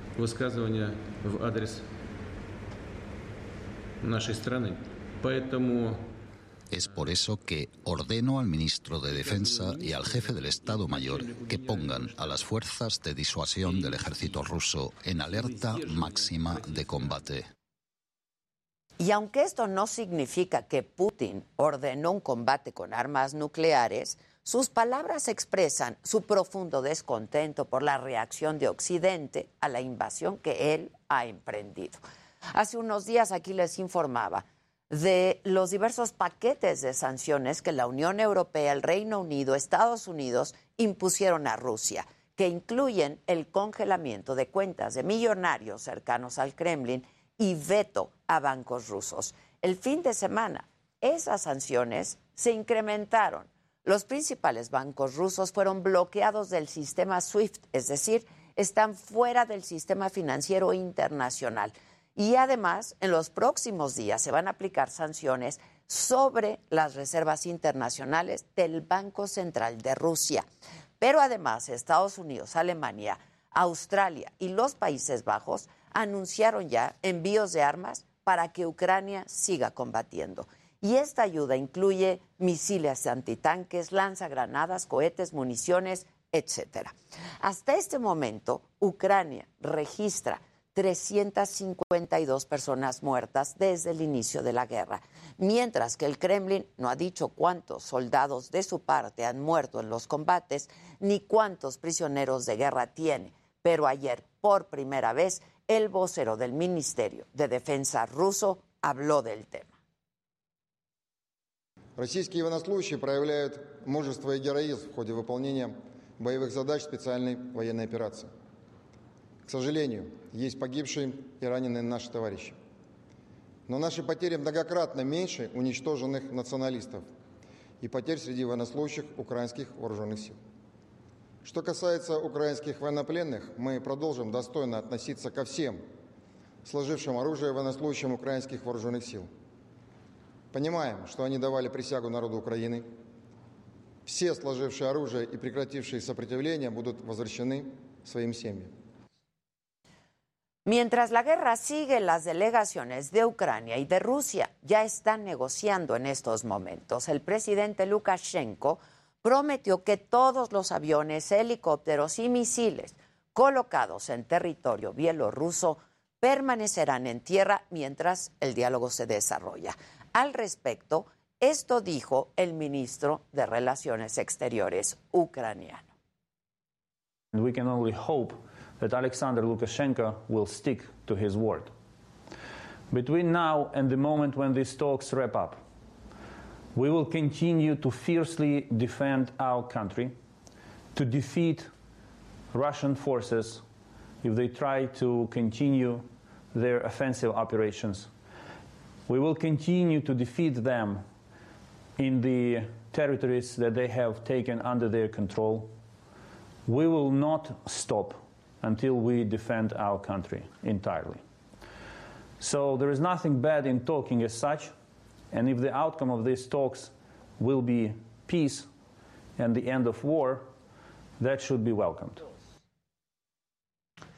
Y la invasión a Ucrania será llevada hoy mismo a la Asamblea General de Naciones Unidas en una histórica sesión extraordinaria. Este tipo de llamado urgente será el primero en cuatro décadas. Esperemos que efectivamente las negociaciones signifiquen el fin de la guerra, porque cada día que pasa el miedo aumenta, pero también la sangre derramada y los daños que para estas alturas ya son irreparables. Esto es, me lo dijo Adela Soya de la Micha y seguimos con más a través del Heraldo Televisión y nuestras plataformas digitales. Comienzan las negociaciones entre Rusia y Ucrania para intentar detener la guerra, pero el presidente Vladimir Putin activó todo su arsenal nuclear y sus tropas continúan avanzando. Los principales miembros de la OTAN se permiten hacer declaraciones agresivas también contra nuestro país. Estados Unidos acusa a Putin de crear amenazas inexistentes para justificar sus agresiones. This is really a pattern that we've seen from President Putin through the course of this conflict, which is uh, manufacturing threats that don't exist in order to justify further aggression. Ningún mexicano se quedará en Ucrania. Ya hay una operación para traerlos a todos a nuestro país, dice el presidente. Ya está. Eh, la Fuerza Aérea Mexicana eh, preparando la operación. 17 personas habrían sido fusiladas a plena luz del día en Michoacán.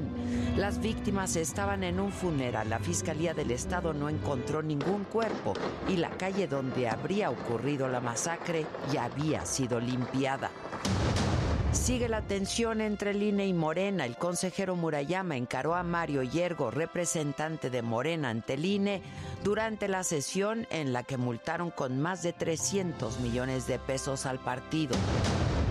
El consejero presidente del INE, Lorenzo Córdoba, asegura que el instituto no está en contra del proceso de la consulta para la revocación de mandato se determinó llevar a cabo tres encuentros de este tipo para promover la participación de la ciudadanía en el proceso.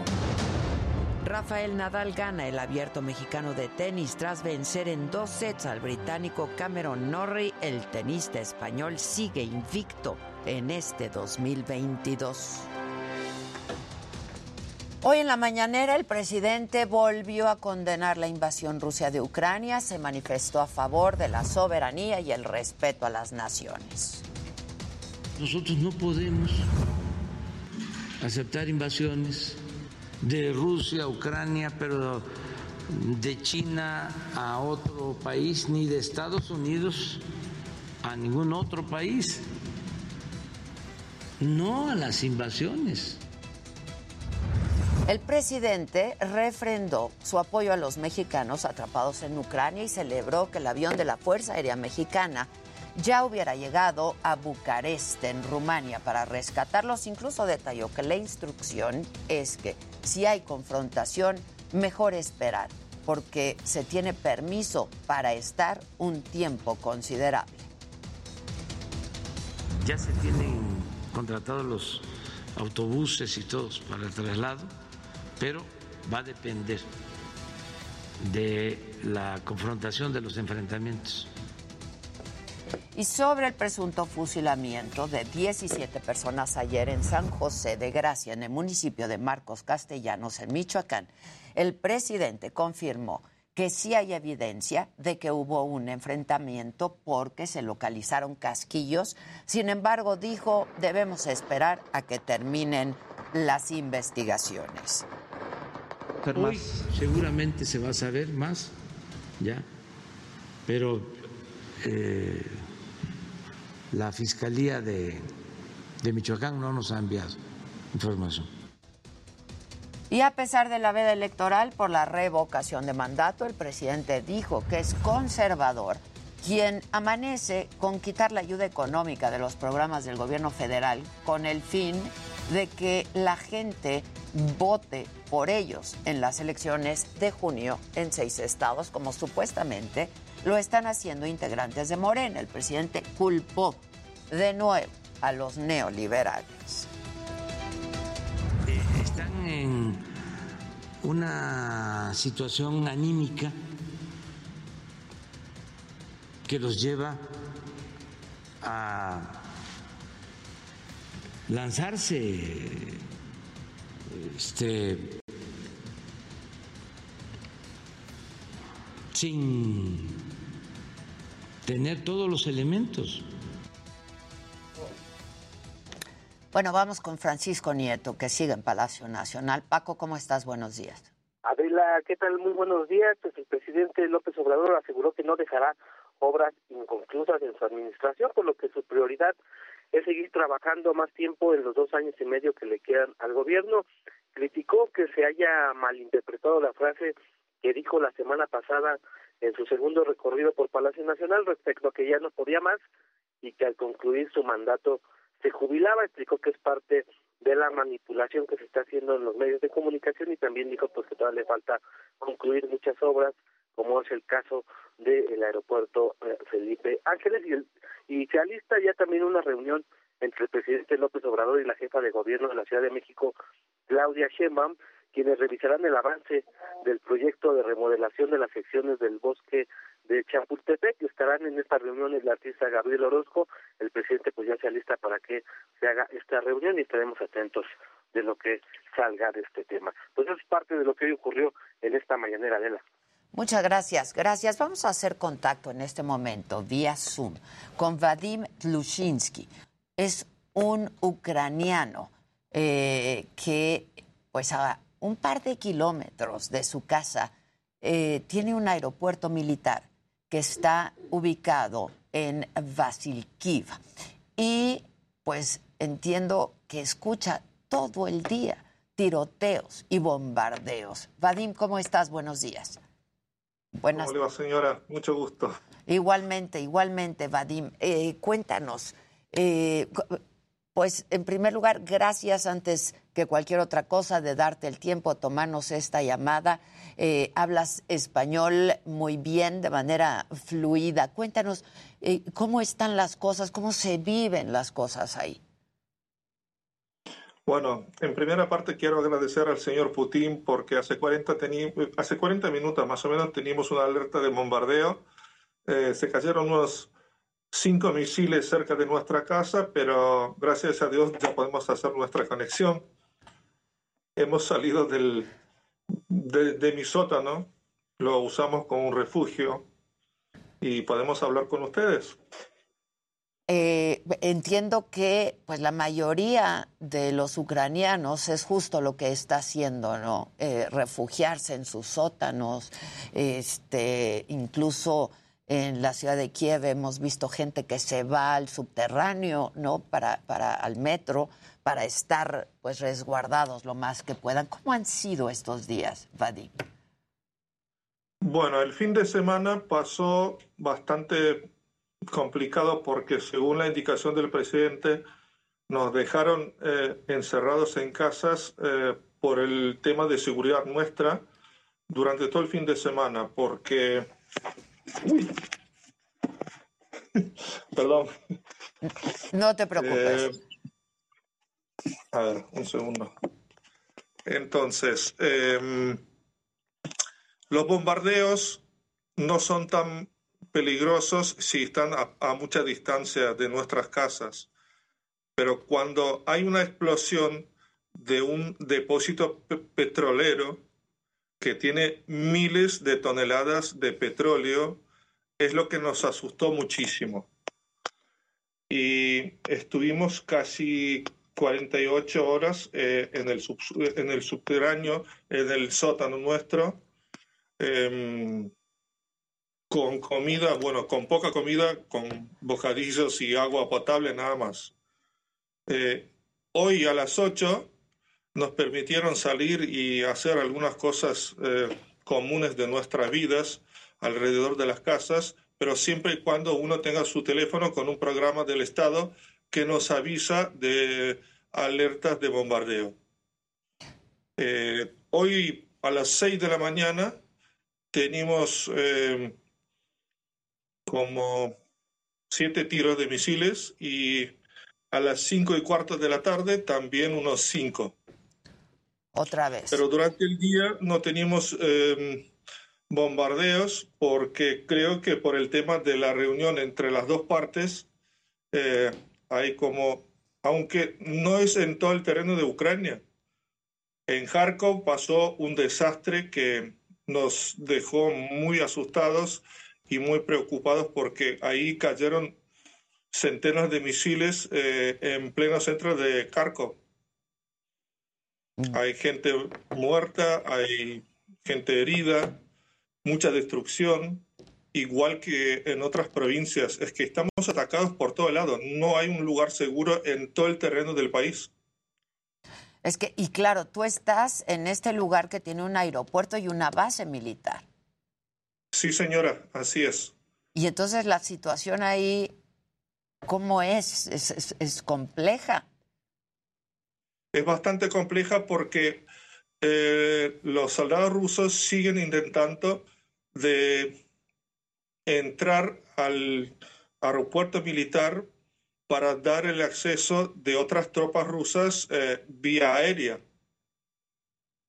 Así que casi todas las noches intentan eh, entrar con paracaidistas de helicópteros al terreno del aeropuerto militar y mantenerlo controlado mientras los aviones grandes, ya creo que saben, no sé si sale por la televisión mexicana, que hay dos aviones Ilyushin 76 que fueron derivados con fuerzas especiales de Rusia.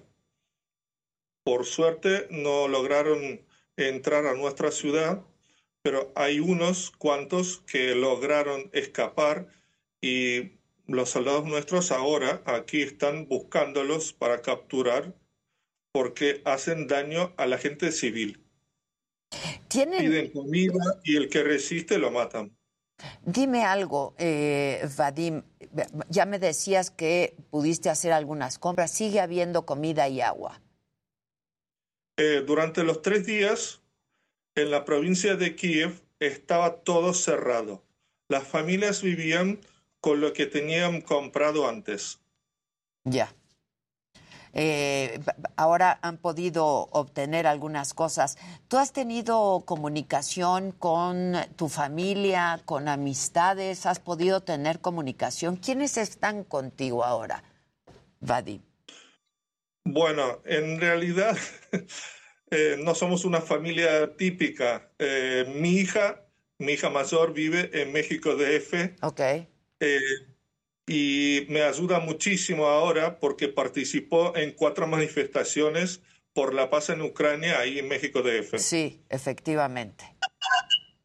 Eh, aquí estoy en mi casa con mi esposa y con mi hijo y con mi perrito pequeño. Mis papás viven en otra ciudad, es otra provincia, pero igual cumplen las indicaciones del gobierno para sobrevivir igual que nosotros. Si hay una alerta de bombardeo, tienen que bajar al refugio y estar un rato ahí hasta la segunda orden de poder salir y volver a sus pisos. ¿La mayoría de las casas cuentan con este refugio, Vadim? Mire, señora, yo vivo en una casa particular. Mis papás viven en un edificio de departamentos. Ya. Así que son diferentes formas de sobrevivir. Alguna gente usa hasta las cocheras, eh, cocheras subterráneas, eh, bueno, eh, algún refugio de alguna otra fábrica que siempre la tiene, pero la gente sobrevive como puede. En la capital de Kiev eh, siempre se utiliza el metro, que es lo más común para los que viven, para los que viven ahí en capital. Ya. Y supongo que están con un temor permanente. ¿Estás optimista? Eh, yo, yo decía hace un rato que eh, pues están habiendo pláticas, ¿no? En este momento en Bielorrusia eh, y decía que habría que tomarlas con cautela. Eh, ¿Cómo lo están tomando ustedes? ¿Están optimistas? ¿Tienen esperanza? Porque, pues, eh, paralelamente y simultáneamente a estas conversaciones, la guerra y los ataques continúan. Bueno, mire, la verdad que siempre fuimos eh, gente amistosa. En la época antigua, como República de la Unión Soviética, Ucrania siempre fue un amigo de las demás repúblicas y con Bielorrusia y Rusia estuvimos bien. Eh, la, creo que la idea de controlarnos, el señor Putin no quiere asumir que ya hace 30 años, sí, eh, es la imagen que teníamos a, ayer cerca de mi casa. Eso, la explosión. Esas imágenes, es, es, es, lo que tú viste. Sí, señora. Sí, sí, sí. Si, si desean, puedo mandar la foto de donde estoy yo y con, con, con la imagen de explosiones atrás. Ah, te lo apreciaríamos mucho. Si puedes, eh, y en un momento más la, la, transmitimos. Te preguntaba sobre las pláticas. ¿Están optimistas? Y supongo que están todos. Que eh, queremos vivir en paz en una forma civilizada con todo el mundo. Y estamos en una deuda eterna con, con todos los países del mundo que lograron entender nuestro deseo.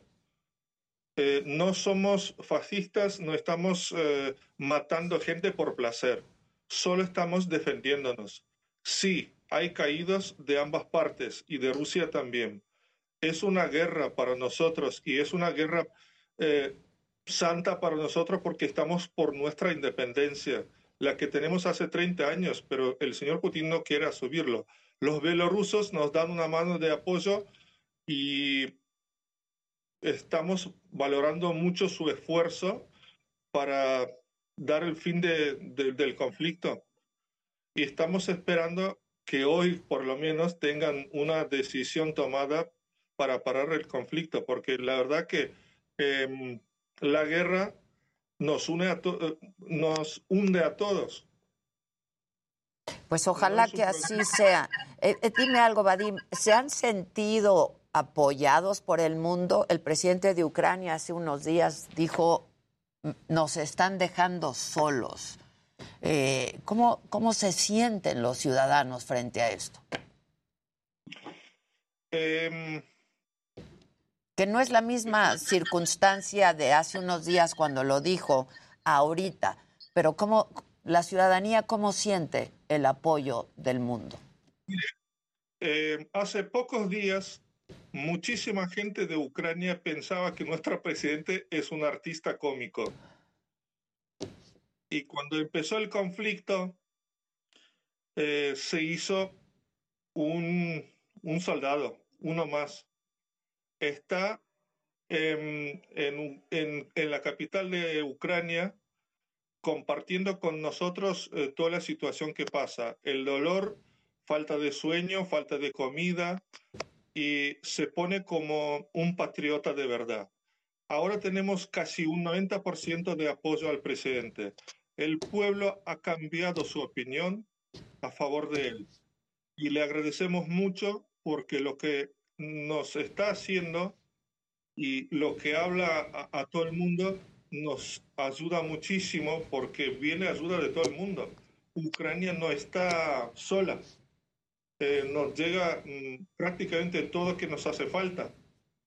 Es por eso que estamos resistiendo todavía contra un país muchísimo más grande que nosotros. Sin duda, sin duda. Es un superpoder. Y militarmente hablando, por supuesto, sí. Este... Así que eh, estamos agradecidos, bueno, eh, a los europeos, a los mexicanos también, bueno, viendo por la tele cómo la gente nos apoya en las manifestaciones, estamos con las lágrimas porque la verdad que... Es muy es conmovedor. Sí, es un sentimiento muy lindo. La unión la sentimos con, con todos, con ustedes, eh, con gente, bueno, de Australia, de Europa, por todo lado, de Canadá. Creo que... Alemania, ¿no? Sí, en cinco días nos hicimos amigos con todo el mundo. Vadim, pues yo te agradezco mucho que te hayas tomado este tiempo para conversar con nosotros y si así nos lo permites, estemos en contacto, si nos puedes mandar estas imágenes y todo lo que quieras mandarnos y que podamos transmitir, te lo vamos a agradecer mucho. La verdad, que no queremos ocultar nada porque hay muchas mentiras en este conflicto, la verdad, y es muy triste que hay mucha mentira y la gente eh, siempre se pone de un lado o de otro, eh, solo escuchando una parte. Y es lo que queremos nosotros transmitir nuestra parte de verdad, para que sepan que la verdad que no somos tan malos como nos dibuja el señor Putin y eh, la gente, la gente está envenenada por él porque la verdad que los rusos siempre fueron muy amistosos con nosotros. No tenemos nada en contra. Solo queremos que nos dejen en paz y nos dejen vivir tranquilos. Vadim, pues tu ayuda eh, la vamos a apreciar mucho para que la gente esté informada. Te mando un abrazo desde aquí, muchas gracias y mucha suerte. Gracias. Gracias. Vamos a hacer una pausa, regresamos rapidísimo con mucho más aquí. A me lo dijo Adela, no se vayan.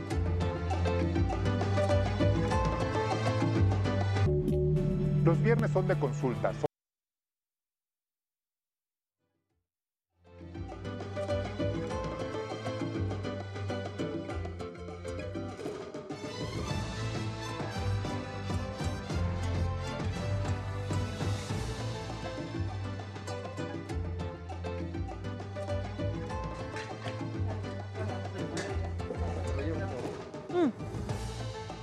Ya.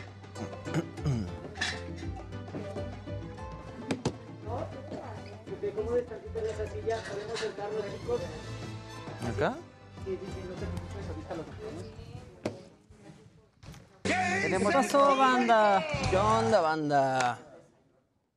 ¿Qué dicen? Pues la gente. Todos con Ucrania y la paz.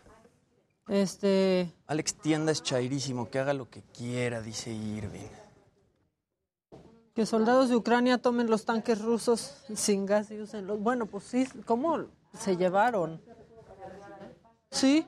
¿Por? Esa es la que ah. Ya. Alex Tienda es chairísimo. No sé, ¿sí? Pues no sé yo tampoco, pero igual ya se está pasando diciendo que él entró por sus medios a Ucrania y que solamente va a salir por sus medios de ahí. O pues sea, no, yo pienso no, que sí, ¿no? No, no, según él. Hola, ¿cómo estás? Buenos días. Mariana. Jimmy. Estamos hablando de Alex Tienda. ¿También? Eso, porque dicen que es chairísimo Alex Tienda. ¿Cómo estás, Mariana? Maca, mucho gusto. Mucho gusto. No, nada más con Mariana. O sí, ¿no? También. Quédense. Sí, Va. sí, sí. Vente, Mariana. Perdón, tengo aquí todo mi puesto. todos, todos. La tienda. El Oxxo aquí. Todo. Aquí va, sí. Aquí yo y aquí Mariana. Ah, Sí, ok. me pasan, exacto, pasan mesas, por favor. Muchísimas gracias. De nada. Aquí hemos hablado mucho de ti en este programa. ¿Ah, sí? Sí. Me quedó... Digo, Hasta yo te hemos defendido del, Mucho. del asunto de... Ajá. Inclusive. Inclusive. ¿De qué tema me defendieron? De, De lo muchísimos, de la, pero de la de que adopción. te llevaste al niño el fin de Ay, semana en adopción. hermoso. Gracias. Eh, no. Sí. ¿Acá?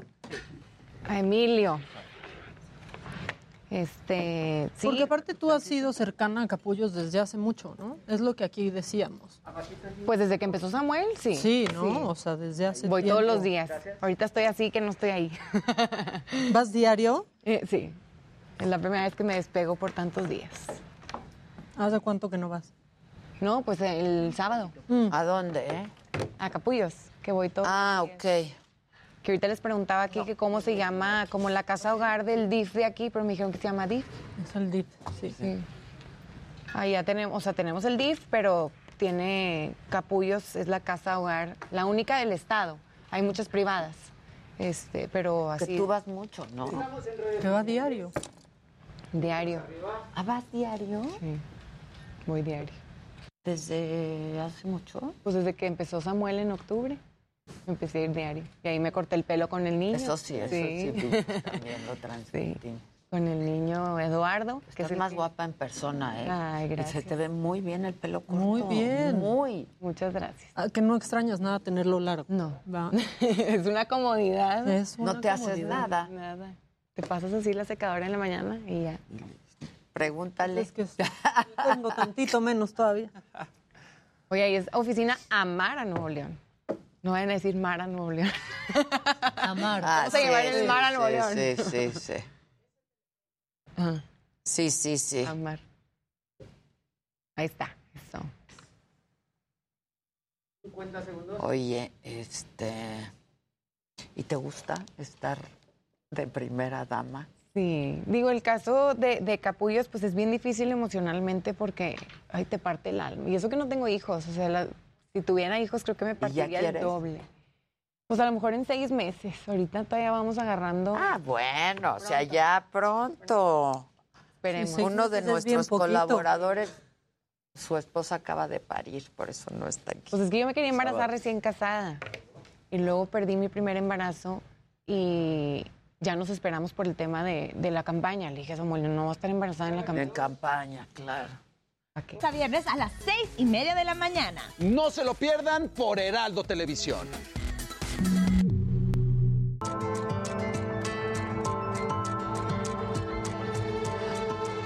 Bueno, pues hoy tenemos una invitada a la que nos da mucho gusto recibir aquí, porque en varias ocasiones hemos hablado de ella, este, no solamente porque es nota y es noticia, eh, pero pues también por el trabajo que durante mucho tiempo has hecho Mariana Rodríguez Cantú, eh, la primera dama de Nuevo León. Muchas gracias. ¿Cómo estás. Mariana? Muy bien. Es que eso de esposa de... No, no. Es- Cada quien tiene su nombre caso. Claro, Y sobre todo tú, primera Mariana. dama en todo caso, pero Sí. esposa del gobierno. No, no, no. Muy bien. No, no, no. Bien, Primera dama de Nuevo León. Que sabes qué? Es un trabajo, ¿eh? Yo siempre he dicho que el de las primeras damas es un trabajo eh, de todos los días, de todo el tiempo y que nunca se toma en cuenta, en realidad. Claro. Debieran pagarlo. Pues Yo siempre lo he Yo sí lo, hago de corazón. Este, de hecho, hace poquito en una entrevista me preguntaron que qué opinaba de las primeras damas que no se involucraban. Y les dije, es es, que respetable también. sí, les dije, es de respetarse cada decisión, porque pues el que ganó el puesto político, en el caso hablando de las mujeres eh, primeras damas, pues es el marido, ¿no? En ese caso. Y el puesto de primera dama como tal, pues es opcional. O sea, Como, como en el caso de varias gobernadoras, ahora que ya tenemos, Sí. ¿no? En varios estados de la República, gobernadoras, y que pues los primeros damos por también. Es, es opcional, pues si quieren hacer esta labor o siguen y continúan con lo que estaban haciendo, ¿no? Pues es el puesto es honorífico y, y ya cada quien decidirá hasta dónde y cuándo se involucran. Pues sí. Oye, y tú te has involucrado muchísimo, pero además, pues desde antes que tú, este, pues te conocimos en redes sociales como influencer, etcétera, que te gusta, ¿no? Este, pues este trabajo y, y hacerlo público además. Sí. Pues yo empecé con las redes sociales hace como cuatro años, eh, jugando, la verdad. Como muchos, sí. ¿no? Como todos, en realidad, hasta que Sí, le entendimos. Hasta que le entendimos, sí. Eh, maquillándome. Y... Hay quienes no le entienden, Ah, ¿eh? Perdón, hay quienes no le entienden. Pero las usan. Pero las usan. Eh, en mi caso fue maquillándome, recomendando maquillaje y nadie entendía lo que yo estaba haciendo porque la verdad es que en Nuevo León pues no, o sea, escuchábamos de Chiara Ferrani, pero eh, eran otras ligas, ¿no? Eh, y cuando yo veía que la gente me contestaba, me preguntaba, me empezaban a seguir, mis papás me decían, ¿qué estás haciendo? ¿A quién le hablas? O sea, qué vergüenza. y yo estuve muy aferrada a que algo estaba yo impactando que hacía que la gente pues contestara, ¿no? Y te siguiera. Entonces así empecé, que no me importara lo que otros piensen.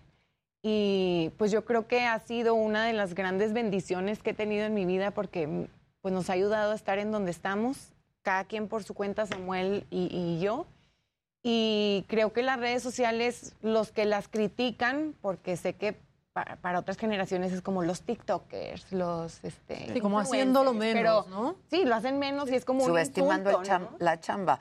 Pero es que hay de todo, ¿no? Sí, pero el que Hay se queda todo. atrás y no usa las redes sociales, pues no va a ir avanzando, porque a fin de cuentas, pues la tecnología está avanzando hacia allá. Es que es una muy buena herramienta si la sabes usar, Así es. ¿no? Y en el caso tuyo, pues la has sabido usar muy bien.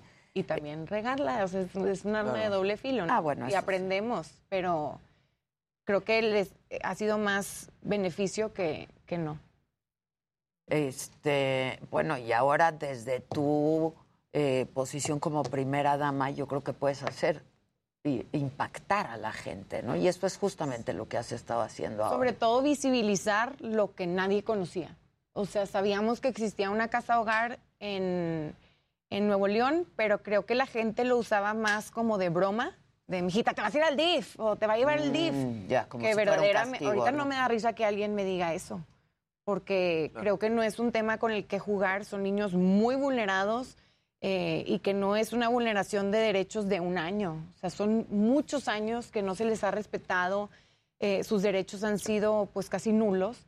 Entonces, ahorita no me da risa que la gente use la broma de te vas a ir al DIF porque pues ves los niños que llegan, cómo llegan y y dices, no lo puedo creer, no lo puedo creer que exista gente que abuse de ellos, que abuse de su inocencia, que no los quiera. Entonces, pues tenemos muchos adolescentes y niñas siendo mamás también. Eso es terrible, eso es una Entonces falta mucha educación sexual y ahorita para lo que estoy eh, usando mis redes sociales más que para un tema de como influencer, por así decirlo, es para visibilizar y apoyar y más bien incentivar a la gente a ser parte de la solución, a ser parte de la ayuda, porque yo creo que todos tenemos algo que dar y todos podemos ayudar. De alguna manera, sin La duda. indiferencia es la que nos hace garras en, en- en- el país.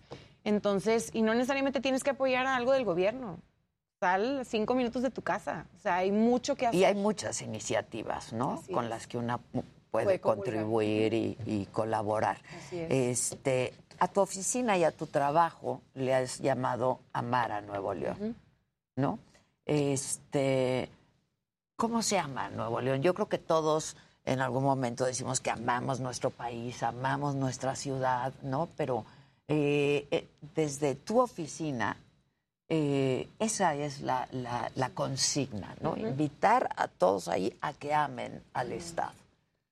Y ahorita dijiste algo tú muy clave, que es cada quien puede encontrar un tema al que le apasione. A mí ahorita han sido los niños, pero hay gente que es el tema de animales, que también está en mi agenda, el tema del adulto mayor, el tema de discapacidad. Entonces, para el mí... medio a Nuevo ambiente León- también, También, claro. el medio ambiente y ahorita en Nuevo León y en muchos estados el tema del agua. Este, y para mí amar a Nuevo León es simplemente no ser indiferentes. No ser indiferentes y ayudar desinteresadamente a quienes más lo necesitan. Tú ya verás quién es el que más lo necesite. El medio ambiente, como dices tú, el tema de la movilidad, el tema de los animales. Y creo que a todos nos, ap- nos apasiona uno de esos temas, ¿no? Entonces, y no nada más, como te digo ahorita, es con, con gobierno. Hay muchas organizaciones que, que tienen causas muy nobles en las que tú te puedes sumar. Entonces, si de plano no comulgas con algo del gobierno, no significa que por eso no puedes apoyar. Oye, ¿qué- ¿qué edad tienes, Mariana? 26. 26. Pues la verdad es que eres muy jovencita, ¿no? Y pues la verdad muy hecha para adelante, ¿no? Y emprendedora. Y ahora también has lanzado este programa que se llama Empréndele, ¿no? Este, pues un poco para eso también, para que la gente, que además, bueno, a ver, Nuevo León se distingue por eso, Sí. ¿no? Por emprendedores, por em- el emprendimiento, por los negocios. Y es un poco eso lo que, lo, lo que estás haciendo ahora, Sí. ¿no? También. Pues fui emprendedora desde, yo creo que desde que usé las redes sociales, el emprendimiento es una gama pues muy amplia de lo que tú puedes hacer. Eh, el- en el tema del Emprendele Nuevo León, en campaña empecé a anunciar emprendedores de Nuevo León. Entonces, estaba bien padre porque todos los días anunciábamos dónde iban a estar y teníamos filas de emprendedores y yo me dormía a las 3 de la mañana todos los días para poder anunciar a todos los emprendedores. Pero me di cuenta de cuánta gente emprendió por la pandemia y de cuántos emprendedores hay en Nuevo León.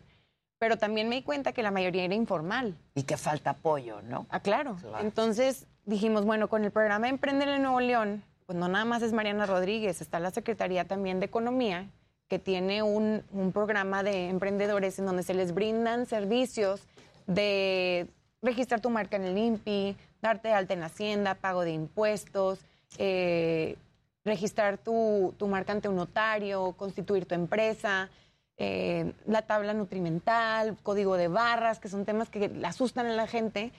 Entonces a- dan la asesoría. Es que es complicado, Es complicado, y yo te lo digo porque yo batallé mucho. Pero pues imagínate que el gobierno te lo pueda dar de manera gratuita. La gente no sabía porque este programa ya existía. Pero asesoramiento, pero acompañamiento. acompañamiento ¿no? y además pues la difusión que yo les puedo dar. Y, y eso es lo que queremos hacer, incentivar a más gente que emprenda, mujeres emprendedoras también. Y durante el mes de marzo vamos a apoyar a puras mujeres emprendedoras, que, que para mí es bien importante. A mí, Mariana, me dio mucha seguridad de emprender. Mucha seguridad de poder ganar mi propio dinero. Una marca de cosméticos, Ajá. ¿no? Por ejemplo. Han sido muchos que también han fracasado. Pero con Bueno, es que, pues claro, no Pues es a la, la primera, Sí, ¿eh? claro. No es a la me han primera. ayudado a, emprende- a aprender. Pero a mí como persona me dio mucha seguridad el emprender. Entonces, eso es lo que quiero lograr en otras personas, que se animen, que se animen también a, ayudar- a usar las redes sociales, que para mí pues, son esenciales en el negocio que tengo y creo que ahorita para todos. Entonces, eh, pues como, como gobierno además hay un crédito que se les puede dar a las pequeñas y medianas empresas y, y, pues eso es lo que queremos, que sea un acompañamiento integral, no nada más mi difusión una vez y ahí terminó, sino que posterior tengan la cita con el centro de emprendimiento, con el tema de créditos y que puedan crecer de manera formal. Oye, y traes otros programas, ¿no? Me Comentábamos, no sé si fue en el corte fuera del aire, este, tu, tu participación eh, en, eh, en Capullos y también tienes un programa de adopción, Sí. ¿no? Este, de hecho, tú te llevaste un niño un fin de semana en Ujú. adopción, tú y, y el gobernador. Eh, que de pronto fue muy criticado y, y más allá de la crítica, lo importante era saber si es legal o no, Claro. ¿no? Si estaba dentro del reglamento. Y tú saliste a decir que efectivamente estaba y que de hecho cualquiera lo puede hacer, Así ¿no? Este, cualquiera que pase por todo lo que se requiere, ¿no? Y que requiere capullos para poder hacerlo. Y para ti ha sido importante esto. Yo te preguntaba si ya estabas pensando en tener hijos, etcétera, o si en todo caso pensarías también en adoptar un niño. Eh, ¿Qué has pensado de esto y cómo ha resultado este programa? Pues mira, el tema de Emilio fue un tema eh, pues muy visto, por así decirlo, pero gracias a eso Bueno, muy logramos. visto porque tú quisiste que se viera, Ajá, ¿no? muy visto, pero luego también muy comentado. Exacto. Eh, y esto nos ayudó a que en Nuevo León, en el Poder Judicial, subiéramos el tema a la mesa. Y no nada más con el Poder Judicial, sino con la Fiscalía y con el Poder Legislativo. Entonces, eh, podemos decir que, que vamos avanzando en ese, en ese Programa. programa de adopción, en donde si quisiéramos arreglarlo así de jalón, te estaría echando mentiras, porque son tantas personas involucradas en el proceso y, tantos niveles, por así eh, decirlo, que, que no es de la noche a la mañana. Y para mí el primero es la cultura de adopción. ¿Qué es la adopción? Y yo si te lo pudiera definir, sería cambiarle la vida a una persona, ¿no? O sea, y dar amor desinteresado, o sea, no el cumplir mi deseo de ser mamá o el cumplir nuestro deseo de ser familia, porque a fin de cuentas la adopción y el acogimiento es un derecho del niño, no es un derecho de nosotros. Entonces, quiero apoyar el, el tema de adopción, pero también cambiar la cultura de, de la gente que pone no discapacidad como algo ya de, de cajón tajante. Ya. Cuando, por ejemplo, Emilio tiene una discapacidad y lo amo y lo adoro y no veo la discapacidad en él, ¿no? Y, y ¿Que el- vas diario? A Diario. Capullo. Ujú, Y diario ves diario, Emilio. A todos. Sí, pero Sí. Emilio, parece Emilio que hay, algo especial con Sí. este entre tú y Sí, este estoy niño. profundamente enamorada. y de- del tema de acogimiento, Nuevo León fue el primer estado en el país en, en hacer el tema de acogimiento. No en esta administración, hace muchas, pero se fue abandonando. Y yo creo que un niño tiene mucho mayor potencial de crecer y desarrollarse, desenvolverse en una familia que en una institución. Y hay muchas familias dispuestas a dar ese acogimiento que el niño necesita. Entonces, estamos ya eh, haciendo las capacitaciones de acogimiento familiar. Mm. Tuvimos más de 600 eh, parejas o personas inscritas en el programa. Fal- Solicitando. Falta Ujú. que pasen, obviamente. Claro, eh, todo el... todo el tema psicológico, socioeconómico, etcétera. Pero creo que es un buen Pero hay comienzo, ¿no? interés. O sea, es Hay un buen interés y hay comienzo. deseo. para mí lo de Emilio, pues a lo Un mejor detonador. fue un detonador de todas estas cosas buenas que van a, a suceder en Nuevo León. Eh, los niños del DIF son un, para mí son angelitos todos ellos y merecen tener ese amor en familia. Tienen ellos el derecho a vivir en familia. Todos los Entonces, si, si logro que cinco se vayan a, a familias adoptivas o acogimiento, que Con sé que van a ser muchos más, pues cumplí mi misión, ¿no? Oye, y también hay otro programa de equinoterapia, ¿no? Sí. ¿Qué traes? Cuéntame de Yo eso. no lo conocía, fíjate. Ah, O es sea, una había maravilla. escuchado que los niños con autismo tenían mucho beneficio con la equinoterapia. Es una maravilla. Pero ya me di cuenta que no nada más para todos, ¿eh? Para to- hasta para mí fue. Yo tomé, yo claro que tomé. Sí, Sí. sí, sí, es una maravilla. Fíjate que nos contaron que la equinoterapia simula el movimiento humano. Entonces, cuando tú estás arriba del caballo, el, el caminado del caballo y tu cadera lo van simulando cuando te acuestas en el caballo, el balance, todo eso. Y hemos visto tantos beneficios en los niños. O sea, adolescentes con depresión, adolescentes que nos confesaron que tenía una adolescente en específico que ella quería maltratar niños, que le daba satisfacción maltratar niños. O sea, bully, una bully, digamos. Pues más, Más Ah, allá. violencia. Violencia. Violencia. Entonces, con ella nos estamos metiendo en específico eh, con las adolescentes que están sufriendo algún tipo de duelo por haber ingresado también a la, a la institución. Entonces, estoy más sorprendida de lo que pensé que iba a estar. Están yendo todas las semanas.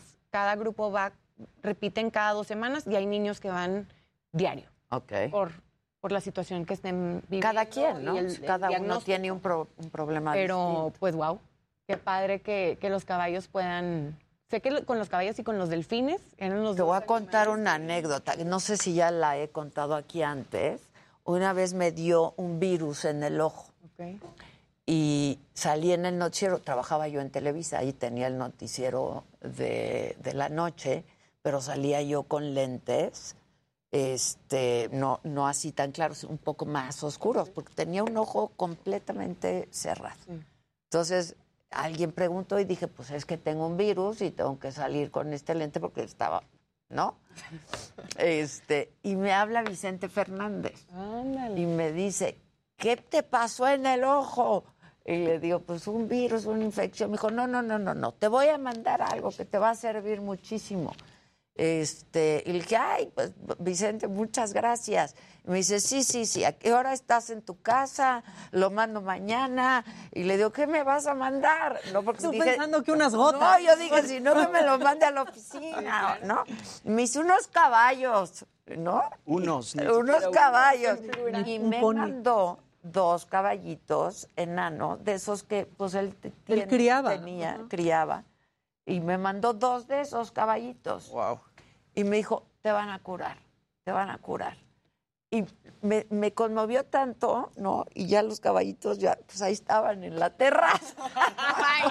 Pero yo vivía en un departamento, hija. En la planta baja tenía una terraza grande, pero en un departamento. No, no, pero además tenías que ver el rollo, cómo llegaron los caballos, para que los dejaran entrar. ¿no? Pasando por el lobby del. O sea, imagínate.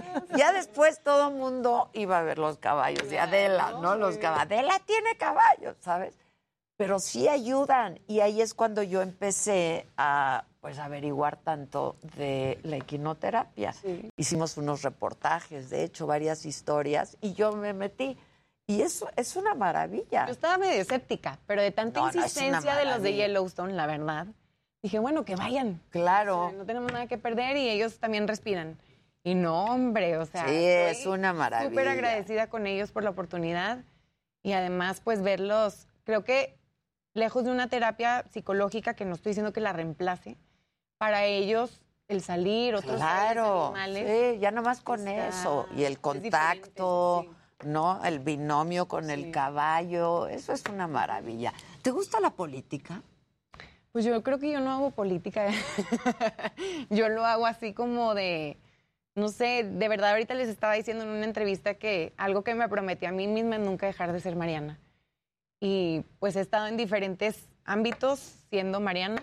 Eh, ahorita estoy con los niños que me encanta, con el tema de los animales y pues no me considero política. Yo, sí- yo pienso que siempre se hace política, ¿no? Yo- en la vida siempre. Se hace política. Pero bueno, hablando del tema político. De la grilla, es- digamos, ¿no?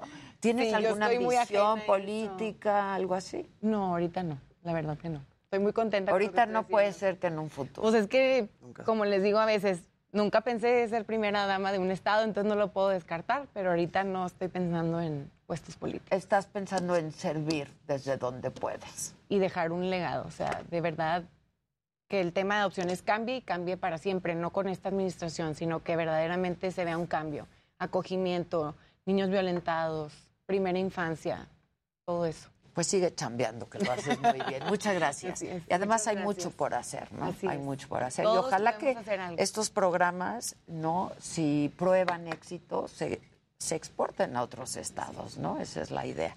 Mariana, muchas gracias. Mariana Rodríguez, gracias. Hacemos una pausa y regresamos rapidísimo. Ya me lo dijo Adela. Esta es mi cámara. ¿Cuál es mi cámara? Esta, esta, ¿cuál? No bailes, mi Alex. Volvemos luego de una pausa. No se vayan.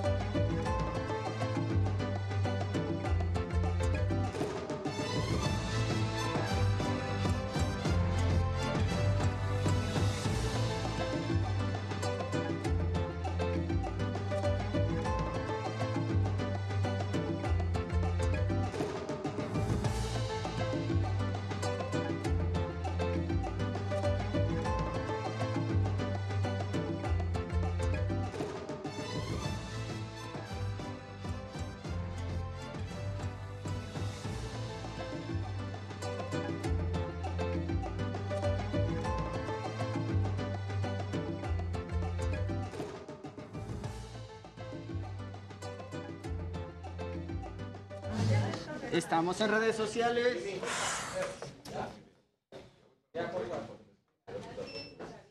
Pasamos, Jimmy. Bye, bye. Cuídate, María. ¿Qué dice el público? Gisela. Gisela. Te mando mensaje.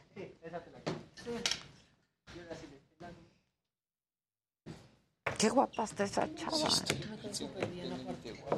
A mí me cae muy bien también. Y aquí lo dijimos desde el principio y hablamos de este tema. Ay, aparte qué ocupada, ¿no? Con 26 años y todas esas cosas que está haciendo. Wow. Muy bien ella. Muy bien, sí. Está bien guapa, se ve muy guapa con el pelo corto.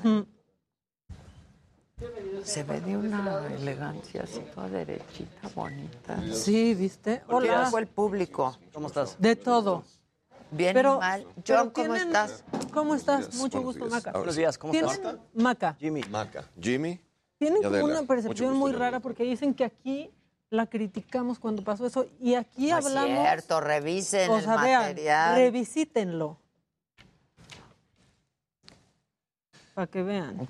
¿Cómo estás, John? ¿Vas a hipnotizar al Jimmy o a Maca o a quién? A usted. No, a mí no. hombre. Solo si nos haces dejar de fumar aquí. Sí, sí, sí. Eso estaría buenazo. Yo creo que todavía no me han conocido y cuando me conozcan, todo el mundo va a querer ser hipnotizado. Sí. ¿De dónde eres tú? Santiago de Chile, Chile. emigrado mexicano, ¿Hace cuánto?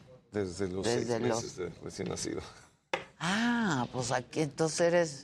Tus papás se vinieron aquí con todo. Mi papá, esa es una larguísima historia. Se llamó Taurus do Brasil, un hipnotista muy famoso en la época de los 70s, 80s, 90s. Tuvo contacto muy cercano con Jorge, Jorge Saldaña, Ah, ¿cómo no? con eh, Raúl Velasco, que en paz descanse. Y Venía a sus programas. sí. todo. Era ¿Cómo se llama? Tau. Taurus do Brasil. Ok. Él tuvo 63 años de trayectoria artística y bueno, yo ya tengo 32. Vayan apuntando. Vayan No, es que estamos con la banda también acá. Ahorita hablamos de lo de Alex Tienda, gente, no sé. ¿Qué dicen? Sí, que, que no engañemos que, que si íbamos a decir algo de Alex Tienda o no. Pues a Alex Tienda básicamente le quitaron su computadora y le cerraron el Instagram. Él dejó su computadora en Kiev. Dijo que lo hackearon. Guiñac. eh, Y le Tú hackearon el hipnotizaste a Guiñac. exacto. Guiñac llegó a un estado hipnótico conmigo. Cuando la gente entiende qué hace John Milton, normalmente me asocian con la parte divertida, con la risa y el entretenimiento. Pues es que eso hemos visto en la tele, como que los ponen a hacer como gallina cuando los hipnotizan y así. Eso es lo Bien, que se ve. vuelvo al punto de la partida. Cuando me conozcan, todo el mundo va a querer ser hipnotizado. Pero ¿Qué lo es? puedes hacer aquí, diga. En vivo, en directo, y no solamente aquí, con la gente en casa. ¿A poco? Yo, siento que ya lo está haciendo con esa voz. Sí. Siento que ya estoy así. Yo ya no lo estoy viendo directo a los ojos. Véame fijamente a los ojos. A ver, Ya estamos intensos. Ok. Sobre la marcha, aquí entra una polémica muy interesante. O es un espectáculo, Soy Salvador García Soto. Los saludo con gusto. Como cada noche le doy la bienvenida a este espacio.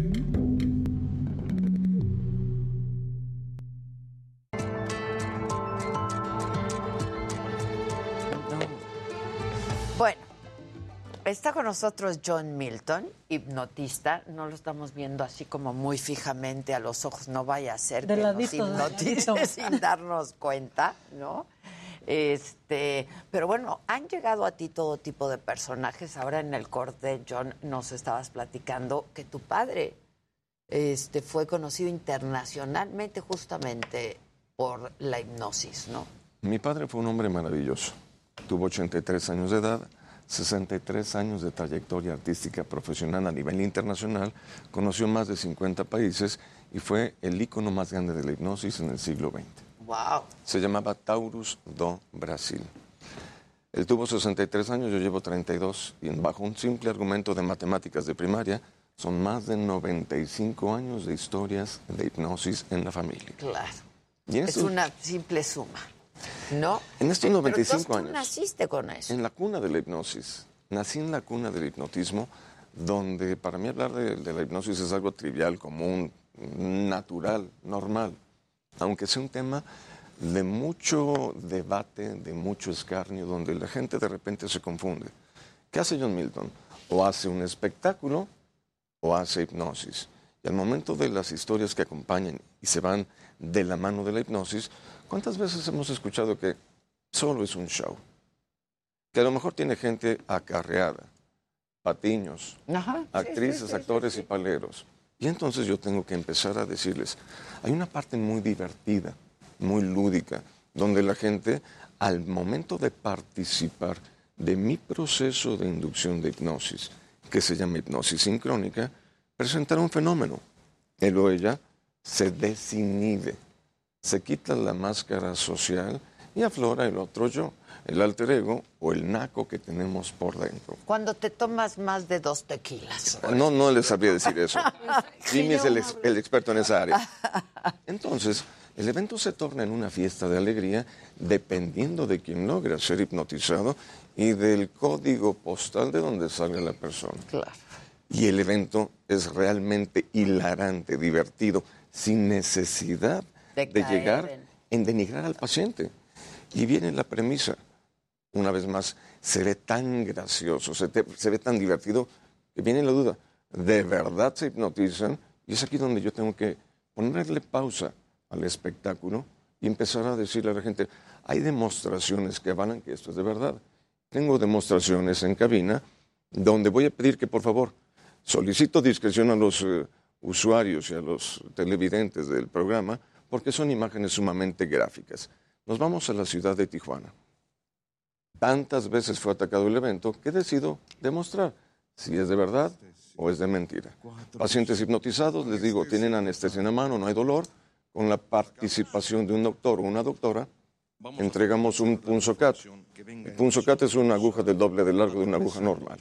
Si esto es de verdad, yo puedo hacer lo siguiente.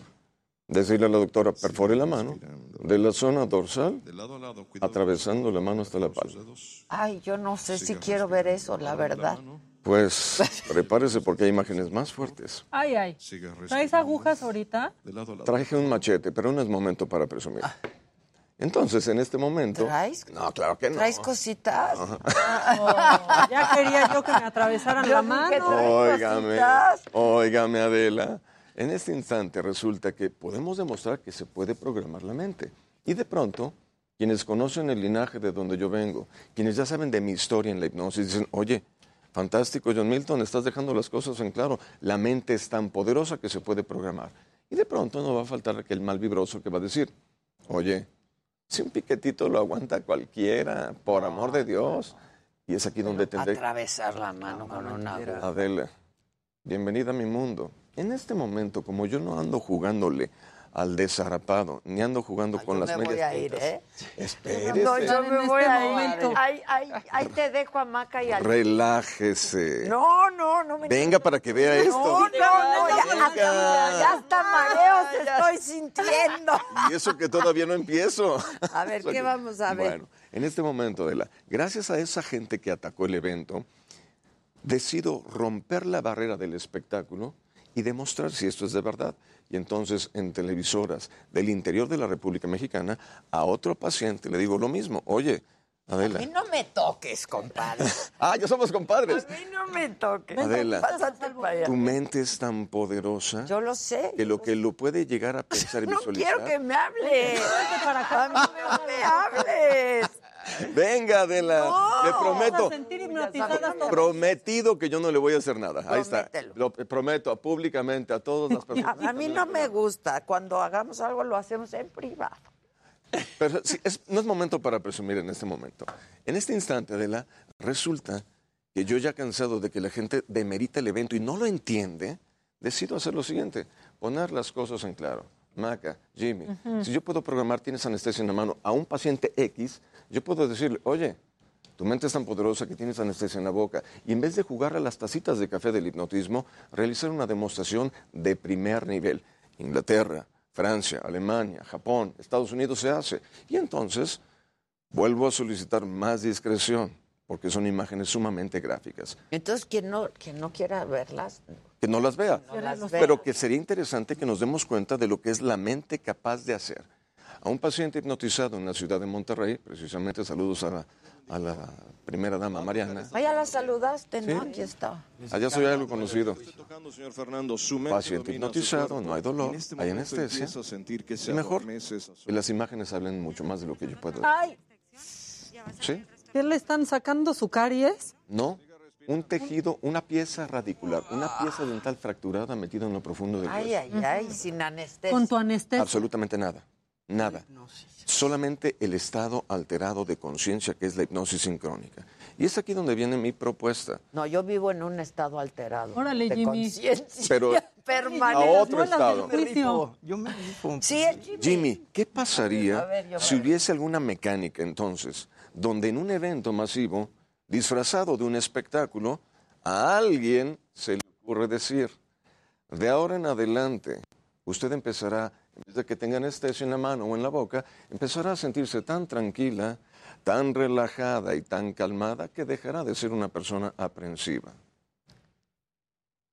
O Esa No, sí, yo, entonces esa hipnotiza. yo. eso sí está bueno. ¿Cómo sabes que soy así? se me ocurrió. Ay, No más porque casi te sales a insurgentes ahora. Yo podría decirle al hipnotizado que podría ser uno, dos o tres, A, B, C, damas o caballeros, niños, adolescentes, adultos.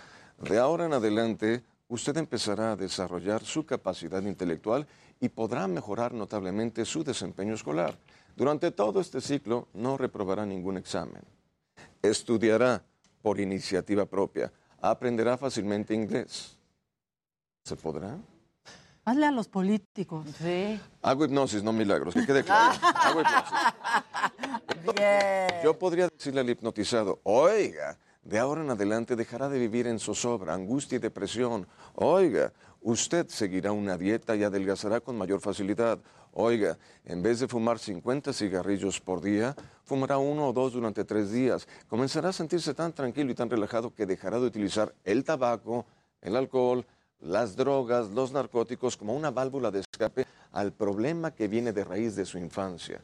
Y es aquí en donde, desde mi punto de partida, que es el escenario, intento crear un cambio social.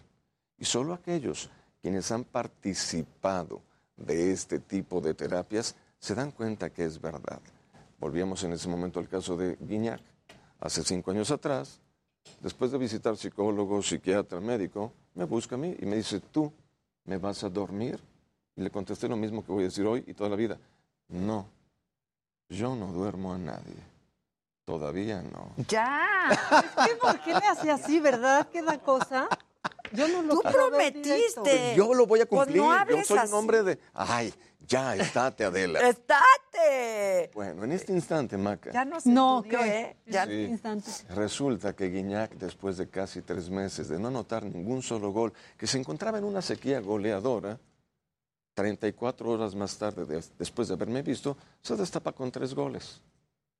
Me vuelve a ver y me dice, hermano, vuélveme a dormir. Dije, oiga, no van a ser tres goles por cada hipnosis. No, pero me siento liberado, me siento en paz, me reencontré. Dije, ya estoy aquí, jale el aire, porque aquí viene el secreto de la hipnosis sincrónica. No soy yo quien duerme a error. Es la persona quien entra en un estado hipnótico a sabiendas de hacer tres cosas. Confiar, querer, prestarse, acceder. Si no, no creo Entonces que se no pueda, pasa. ¿no? No funciona. La hipnosis no funciona si la gente no quiere ser hipnotizada. Segundo, yo necesito que el paciente, uno, dos o tres, tenga un alto nivel de concentración. A mayor inteligencia, más rapidez para ser hipnotizado. A menor capacidad de concentración, total y absoluta dificultad para llegar al fenómeno de la hipnosis. Ah, no, por eso no puedes con políticos. Oye, Por eso hago hipnosis, no milagros. Y lo más importante, después de más de 30 años de estar haciendo hipnosis, me di cuenta que lo más importante para llegar a un estado de hipnosis profunda, una hipnosis de verdad, una hipnosis clínica, médica y científicamente medible, está en aprender a respirar igual a como yo lo pido. Jimmy, con él no, prometí nada. De pie, por favor. Venga, Bien. yo le entro, yo le entro. Esa voz me agrada. Muy bien. bueno, No sé si se enteraron del último caso que tuve mediático. ¿cuál? Se llama Edwin Cass. ¿Lo Ah, conocen? Sí, sí, sí, claro. Edwin Cass, vocalista del grupo Firme. Ah, Hace dos años hay un video que donde es súper top ahorita, Sí, ¿no? sí, le está yendo súper bien. que Después de que lo hipnotizaste, Oye, yo quiero ser millonaria. bienvenido a mi mundo. ¿Tú también quieres? No, yo erré la profesión. Yo debí de ser millonario, pero me conformo con ser un hipnotista que está intentando hacer un cambio en el mundo. Ay, qué profundo. Es más, tenemos imágenes de apoyo que avalan qué fue lo que le pasó al muchacho Edwin Cass. Por favor, producción, muéstreme el video. Mira, lo produce y Todo, todo. los tiene hipnotizados. ¡Ay, no más! Así le dije a mi mamá cuando miró. Ya tengo cuatro años, alrededor de cuatro años, hipnotizándome con el señor John Milton.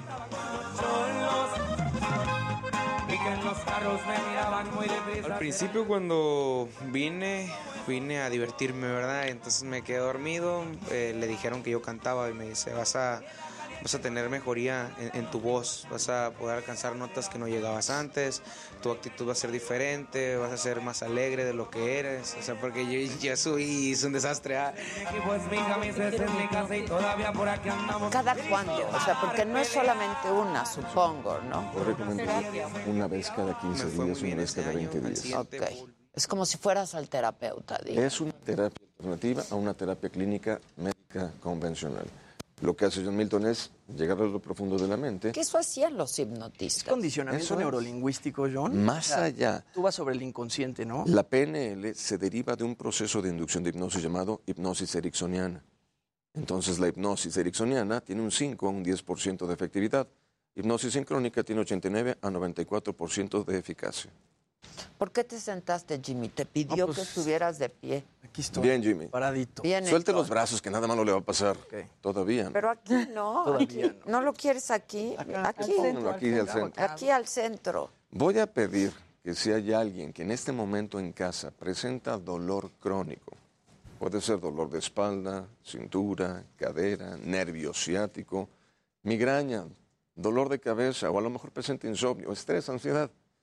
A partir de este momento vamos a hacer algo que quizá, después de observar estos resultados, Guiñac, el hijo de Teo González, que hoy por hoy está en Ubisoft, la mejor compañía de videojuegos en el mundo, que se ha hipnotizado cinco veces conmigo, Edwin Cass, cuatro años, quizá pudiésemos argumentar que llegar a un estado de hipnosis profunda podría convertirse en uno de los días más importantes de nuestra vida, de acuerdo a los resultados que vendrán a la postre. Salte los brazos, párese bien derechito. No lo vamos a hipnotizar tal como piensa la gente. Vamos a hacer un ejercicio de respiraciones a ver qué pasa. Que sea lo que Dios quiera.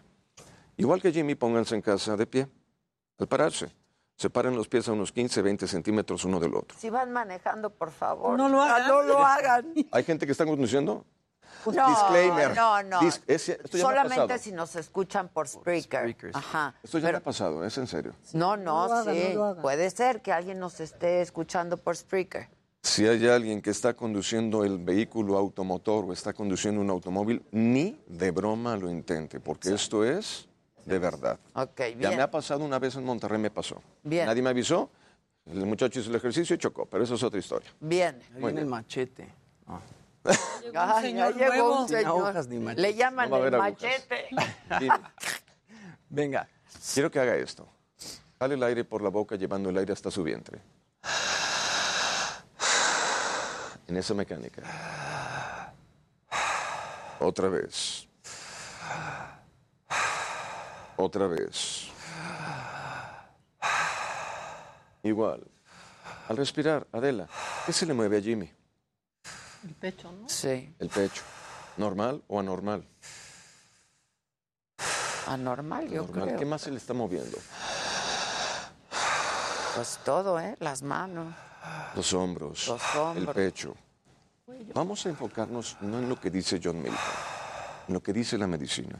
Siga respirando, fuerte y profunda, Jimmy, intensa y jadeante. Esta respiración se llama respiración holotrópica, así se le llama en Alemania, desde 1963. En China se le conoce como respiración sacra o sagrada. En el Tíbet, respiración de fuego. Estados Unidos, modelo de hiperventilación dije. pulmonar Hiperventilación. con mecanismos diafragmáticos de carácter controlado. Para que me entienda todo el público asistente a mis eventos y presentaciones llamados espectáculos, debo de ser parco y fácil de entender. Debo de explicarle al paciente, hazle así. Fuerte.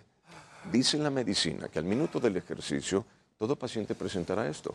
Los ojos presentan algo llamado principio de un cuadro midriático. Los ojos empiezan a verse vidriositos, cristalinos, acuosos y aceitosos. Fuerte, fuerte Jimmy, intensa y larga. Esa estuvo perfecta, igual a esa. Minuto número dos, dirían los médicos, los neurólogos y los doctores. Pasando el minuto dos, el paciente presentará algo llamado principio de cuadro isquémico. Color de las manos de Jimmy, por favor. Moraditas. Moraditas. Rosaditas. Siga respirando. En este instante, siga respirando, Jimmy. Me voy a desmayar aquí. No se va a desmayar, exacto. Estamos Ahí está el creando. machete, te va a detener. Qué mala es, qué mala es. Seriedad, Adela, por favor. Siga respirando. Me lo dijo. Adela. Siga respirando. Fuerte. Cierre los ojos. En este instante, Adela, yo no lo he tocado. Voy a pedirle, por favor, que usted toque la punta de los dedos de Jimmy. La teoría me dice que los dedos deben de estar fríos. Sí, muy frío. Muy fríos. La frente, tóquesela, por favor. Debe de estar un grado por encima de lo normal. Caliente. Calientita. Bueno, ha de ser el machete. Pero esa es otra historia. Ah, seriedad. En este momento, yo les voy a pedir en casa, cierren los ojos. Cierre los ojos y jale el aire, solamente por la boca. Jalando el aire con fuerza, con intensidad, con la misma dinámica.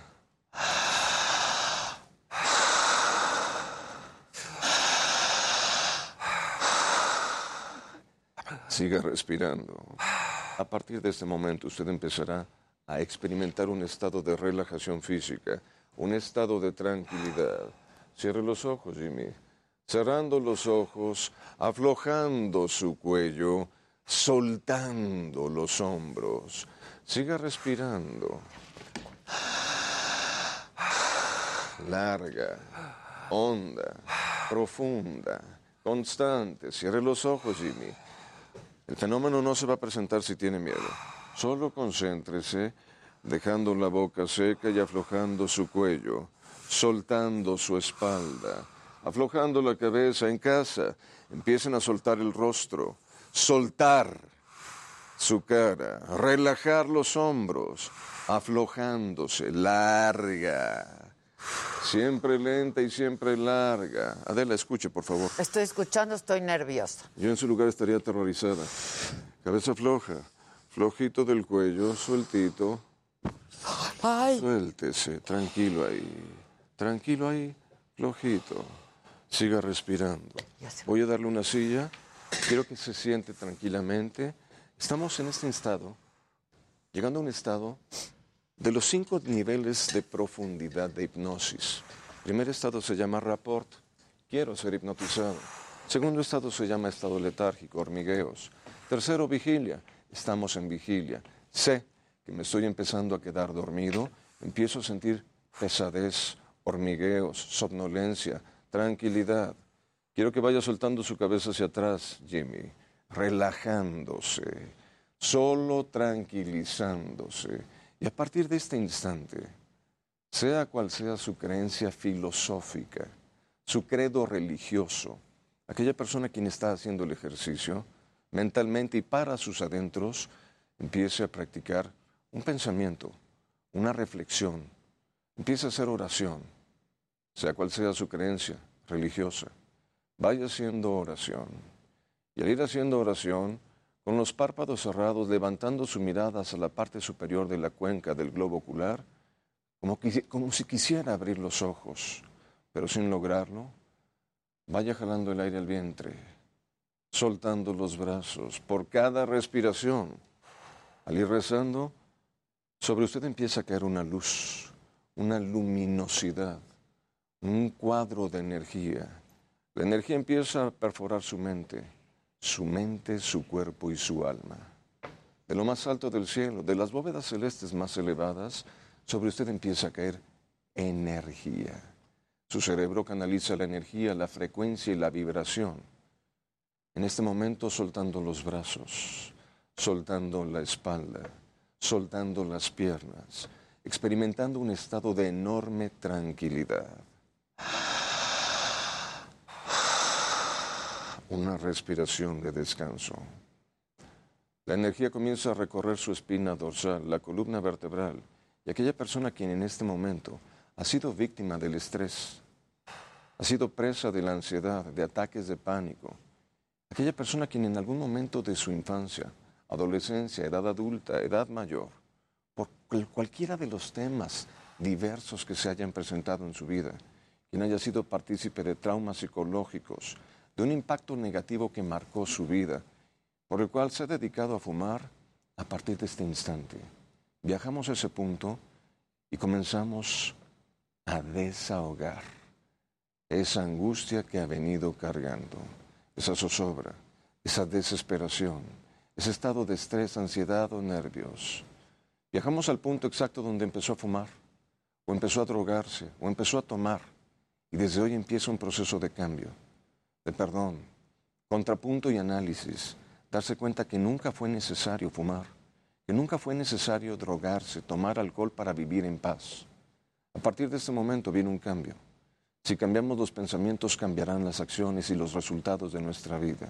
Su mente es tan potente y tan poderosa que canaliza la energía en donde a través de las palmas de las manos y las plantas de los pies empieza a sacar ese sentimiento, sentimiento de culpa, esa angustia, ese dolor, esa ansiedad, esa melancolía empezará a sentirse liberada, alivianado, descansada, totalmente serena, tranquilo y en paz, sin dolor, sin angustia, sin molestia y sin malestar.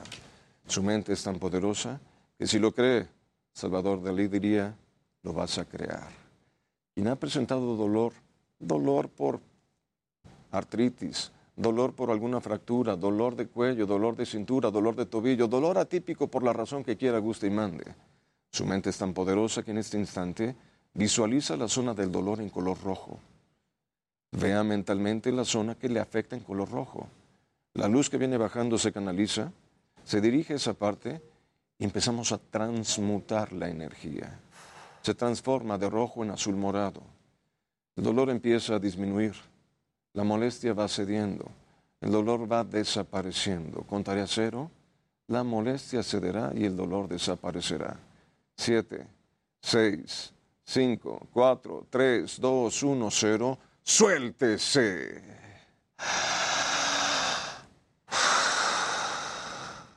Se sentirá totalmente tranquila, descansado y en paz. Cuento tres y despierta. Uno, dos, tres. Ojos. Diositos, mi niño bonito. Ya regresaste, estás Ya bien? regresé. ¿Todo bien? Regresé del trance. ¿Te fuiste? Esa tronada de cuello me faltó del otro lado. Es- escenitas de celos a mí, no, por favor, ¿eh? ¿Qué sentiste? Me fui, me mareé un poquito con, la, con este tipo de respiración. Me pude relajar bastante y sigo un poquito mareadito. Así es. ¿Qué te damos, Jim? ¿Qué le damos? Un venenito, por favor. Un Tequilita. tequilita no. Fíjese bien, lo que estamos haciendo se llama generar en el paciente una alcalosis respiratoria. Oxígeno alto, disminución de dióxido de carbono. Sí, te hiperventilas. Hay, una, hay un proceso donde lo que pasa es, ¿No se te ha desmayado nadie en vez de No. hipnotizar? bendito mi... Diría el refrán, más sabe el diablo por viejo que por diablo. Estás Sí, frío. pero helado. sí vino el machete por si se caía, porque sí puede pasar. Claro, la gente en el proceso de hipnosis que John Milton hace, se desvanece. Y a medida, en vez de hacerlo en 10 minutos, ¿qué pasaría si lo hago cómodamente sentado, un lugar adecuado, luces apagadas, luces robóticas danzando en el techo, la atmósfera, la voz más ronca, porque hay efectos de sonido donde yo le digo al paciente, relájese, y de un lado, Eso es en tu... Es que no sé si llamarle show, espectáculo, Consulta. no lo sé. presentación, no sé. Yo tampoco.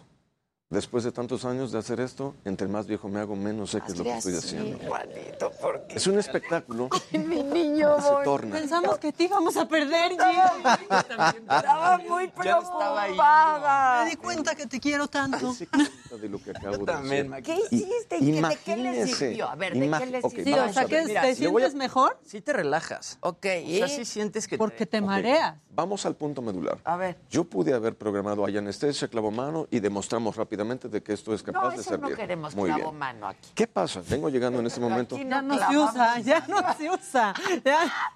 Yo vengo del interior de la República, ya no se usa clavar manos. ¿Qué se clava aquí? Nada, Creo que se no puede. clavamos nada. Todavía Ok, no. pero muy bien. Vengo llegando de Nuevo Laredo, Tamaulipas. Historia, una de cientos de miles. Roy Mendoza, Rogelio Mendoza. Hace 25 años se hipnotizaba en mis eventos 20 veces. Temporadas de 30 a 40 días. Resulta que por hipnotizarse tantas veces, la gente le cuestionaba, oye, ¿si te hipnotizas o es puro show? No, si me hipnotizo. ¿Cómo te sientes? Tranquilo, relajado, en paz. Me siento alivianado, me siento como que me hubiesen quitado un peso que traía ¿Cuánto cargando. le va a durar el efecto? Pueden ser una semana, 15 días, 20 días. Y es ahí donde el paciente vuelve a ser hipnotizado las veces que Ya. quieran. Pasan los años. Pero ahorita nada más lo relajamos. Vamos aquí.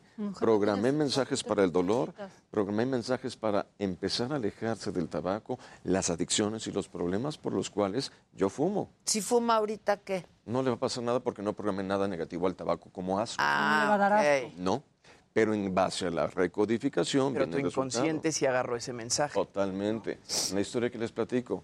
El hijo de Roy crece, bueno, se casan, nacen tres niños. El más grande dice, oye, si te hipnotizas, sí, mijito, y crees que me sirva para la escuela porque tengo seis calificaciones de... ocho calificaciones de seis en la boleta, puro seis en inglés. El niño se hipnotiza una vez. Después de la hipnosis baja cuatro calificaciones de seis en la boleta, pero en inglés del 6 sube 9.2. Y entonces le dice, papá, me sirvió. Y en ese momento le dice Roy lo que vengo diciendo durante 30 años. No es magia. Yo no duermo gente. Se hipnotiza el que quiere. Y aquellos que se dan la oportunidad de vivir la experiencia vendrá un cambio. Pero tendrán que darle seguimiento a esa terapia. Sí, o sea, no, no basta con que vayan a tu presentación una vez. Y en una sesión vas con un objetivo que quieres tratar. Claro, aquí viene lo interesante. Análisis. El niño se hipnotiza una vez en teatro, mejoró. Gracias a mejorar, le pregunta a papá, pero seguí sacando seis en la boleta. Y el papá le dice, Adela, no es magia, no es brujería, no es un don, es ciencia, es una terapia. Hipnotízate más veces. Ok, papá. Se llama Francisco Javier Mendoza Castro. Se hipnotiza seis veces en la siguiente temporada que yo tuve por allá. Al ser hipnotizado, después de esas cinco terapias o seis terapias, regresa John Milton y el niño presentaba calificaciones. Seis calificaciones de nueve y el 95% de las otras calificaciones puras de 10. Claro, se tuvo que poner a estudiar. Obviamente no es magia. Gracias a esto, él dice, cada vez que venga John Milton me voy a seguir hipnotizando. Hoy por hoy está cursando dos carreras universitarias. La primera, médico cirujano partero, promedio general de 10. La segunda, radiólogo, promedio general de 10. Y así como esos casos, el caso de Edwin Cass, tengo cuatro años hipnotizándome. Guiñac se hipnotizó seis veces. Yo podría aventar hacia arriba un titipuchal de diferentes historias de gente que ha vivido la experiencia. ¿Llega un momento en el que lo dejes de necesitar? No necesitamos de la hipnosis para llegar, es una herramienta para yo alcanzar con facilidad esos objetivos que se me han dificultado en la vida. ¿Cuáles son los objetivos? Eliminar insomnio sin necesidad de utilizar un fármaco para poder conciliar el sueño nocturno. ¿Qué otra necesidad? Adelgazar.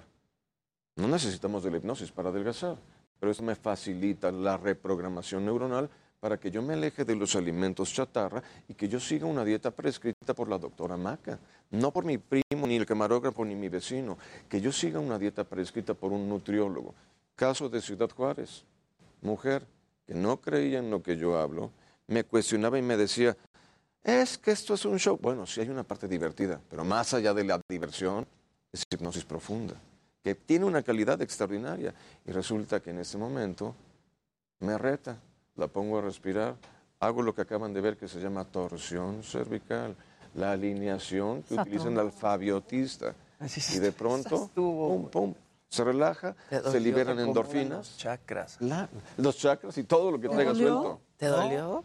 No, pues no me lo esperaba, fue así. Tronó así como muy sonó, fuerte. Se escuchó más de lo que se sintió. En la historia de esta señora, la señora Graciela tiene seis años de practicar hipnosis con John Milton, donde no me dedico a la hipnosis individual, porque vendrá la pregunta, ¿dónde lo veo? Quiero una terapia.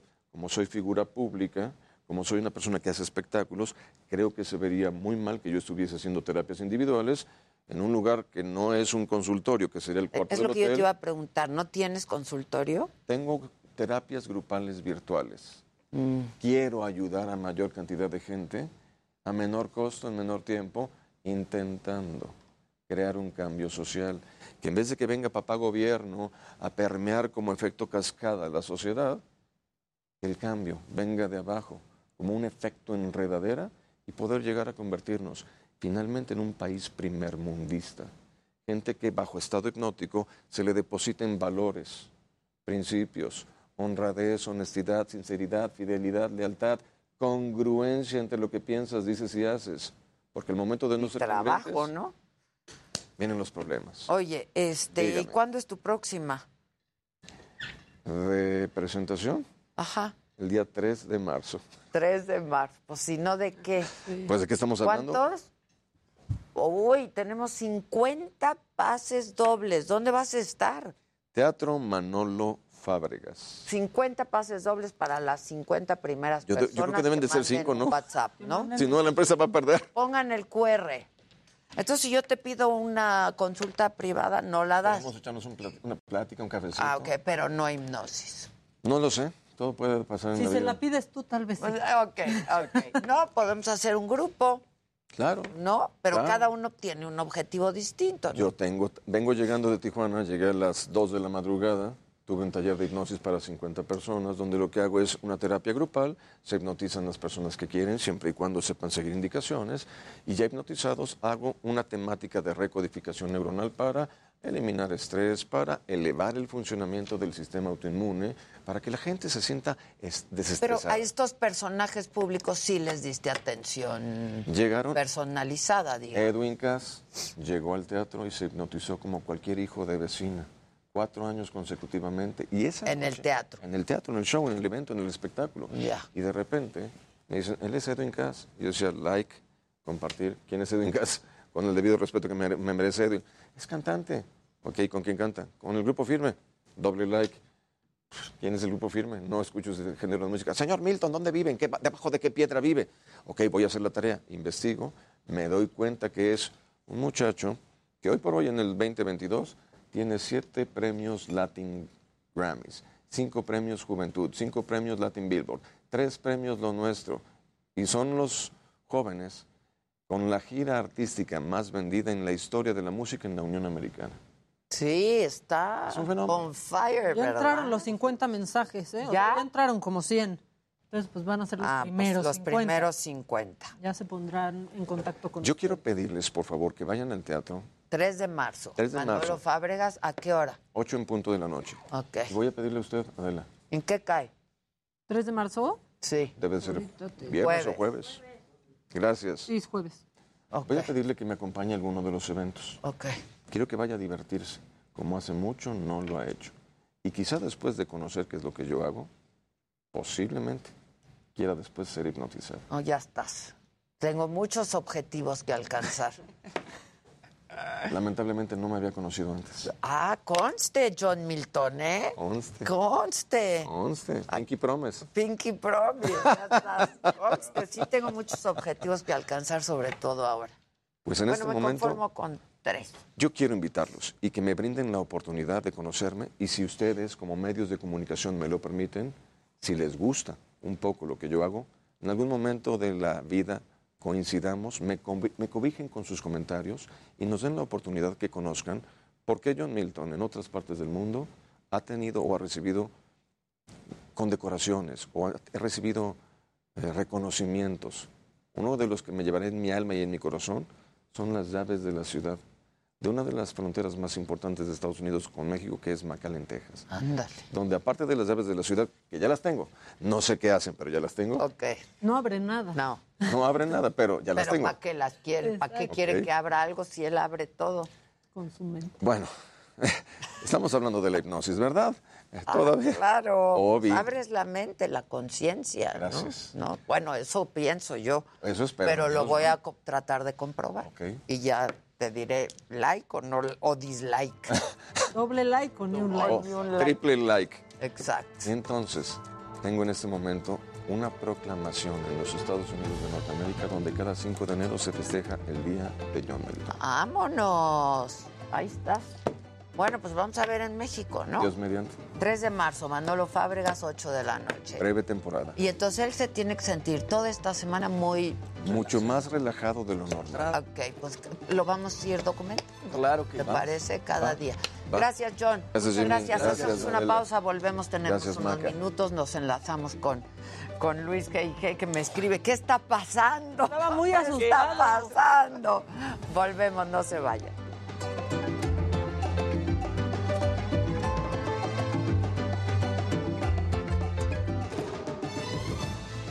Redes, a ver muchachos. Gente que no creyó, gente que sí creyó, otros que se marearon, otros Gente que lo hizo en su quitó el dolor casa. de cabeza, otros que no les pasó nada. Mucha gente que conoce a tu papá. ¿Qué le pasa a la gente que no sintió nada? Paz. Pues No nada, pues- bien. ¿Qué dijo de mi papá? A mí me da miedo. Mucha gente conoce a tu papá. A mí me da miedo hiperventilar, ¿eh? mucho Sí, miedo. sí. Siento que me Ahorita yo sí desmayo. que me desmayaba de Me repente. pongo muy mal. No, es No una me gusta perder el... El control. Ajá, no puedo. La pregunta Cuando sería, me anestesian, por ejemplo, Whisky. La pregunta es, ¿y de verdad tenemos el control? no, pero, Pero uno siente siente. uno. Este, cuando me anestesian, me pongo muy mal, por ejemplo. O sea, cuando me han llegado a... general. A- o anestesia general o, mes- o sedación, me, me empiezo a poner súper mal. ¿Qué pasaría si entendemos que todo empieza como una respiración? Pues sí. La gente me pregunta, ¿tú me duermes? No, yo no duermo a nadie. Esa es mi respuesta de toda la vida. Disco rayado. ¿Qué quiere la que quiere? Se dice en base a confiar, concentrarse y aprender a respirar. Aprender un poco mejor la técnica. Darnos cuenta que es lenta, larga. Si lo hago bien, vienen reacciones químicas. Si no lo hago bien, Sí, porque si uno se hiperventila así, haciéndolo más rápido, ahí sí te desmayas, sí, ¿no? Se sea, desmaya y se contractura la persona. Ay, ay, ay. Ay, no. No, ya. No, porque yo nomás veía que se le movían luego las manillas a Jimmy. No, y y decía, "Ya, por favor, por y favor". heladas. Y- Gracias, Ay, John. nos vemos, Gracias. Pasen muy bonitas Gracias. Igual. Que cuando va a estar en Los Ángeles. Que si estás relajado, relajado, relajado. Como nunca. ¿Sí? Sí, sí, sí. Esas, pues, hiperventilarte así como que sí te pone en un estado Pues sí. zen. Pues sí. Que gracias al señor Milton logré quitar dolor de mi brazo, dice Vilma.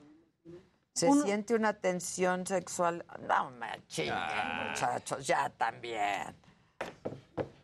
Muchas veces sí nos repetimos y nos convencemos de que podemos hacer algo. Nuestra mente juega un papel muy importante, dice el chavarroc. Dice ya, ya, Sam, mi mamá se mareó con solo la respiración.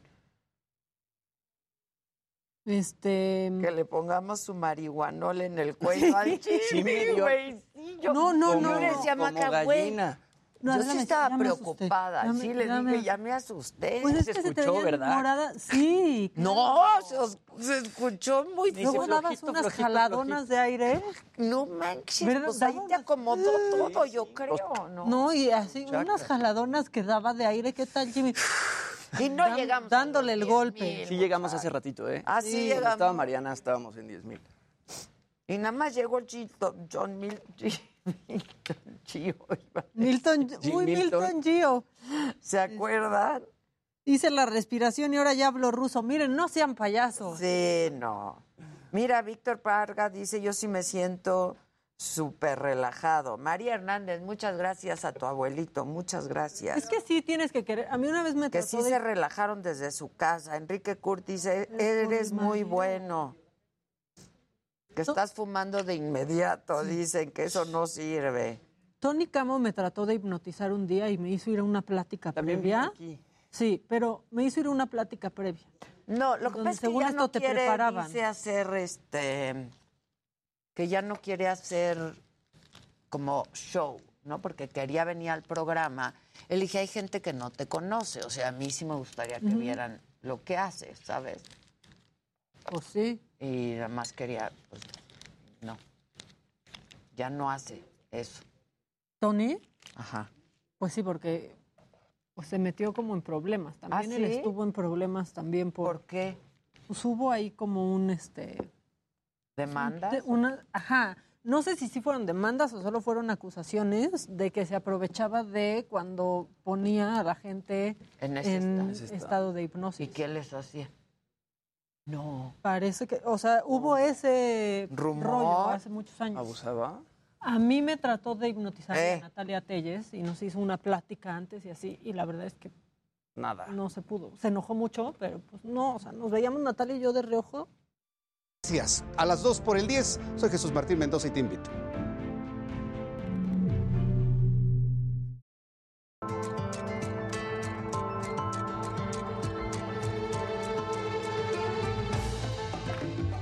Pero explíquenme, ya estamos de regreso, este, y vamos a conversar de nuevo. Bueno, va, ah, vamos con Vadim.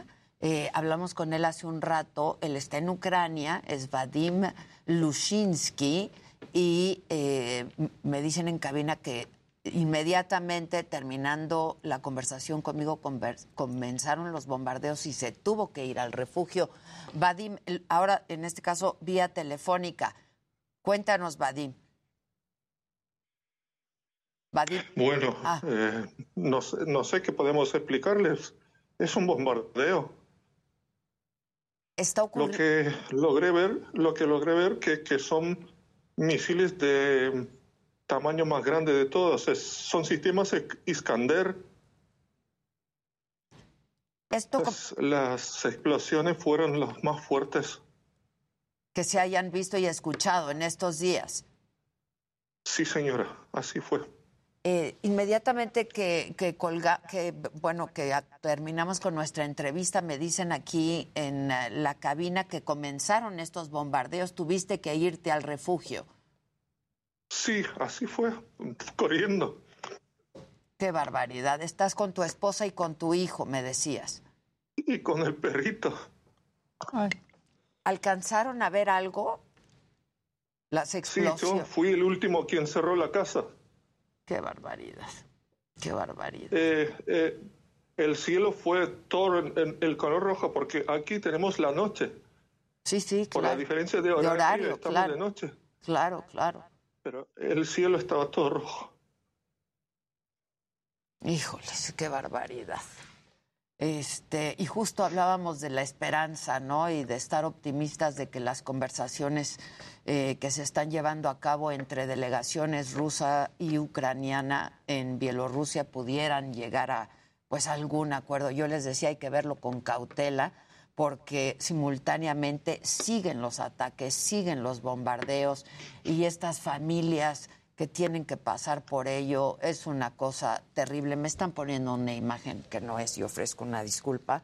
Eh, pues estamos todos de verdad aquí eh, rezando, ahora sí que, ¿no? Este, cada quien con su, con su creencia, pero muy cerca de todos ustedes.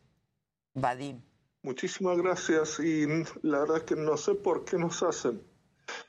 Es que no lo merecemos para nada. Queremos solo sobrevivir. Somos gente civil. ¿Cómo puede decir que vino a, a salvarnos y, y- y nos mata?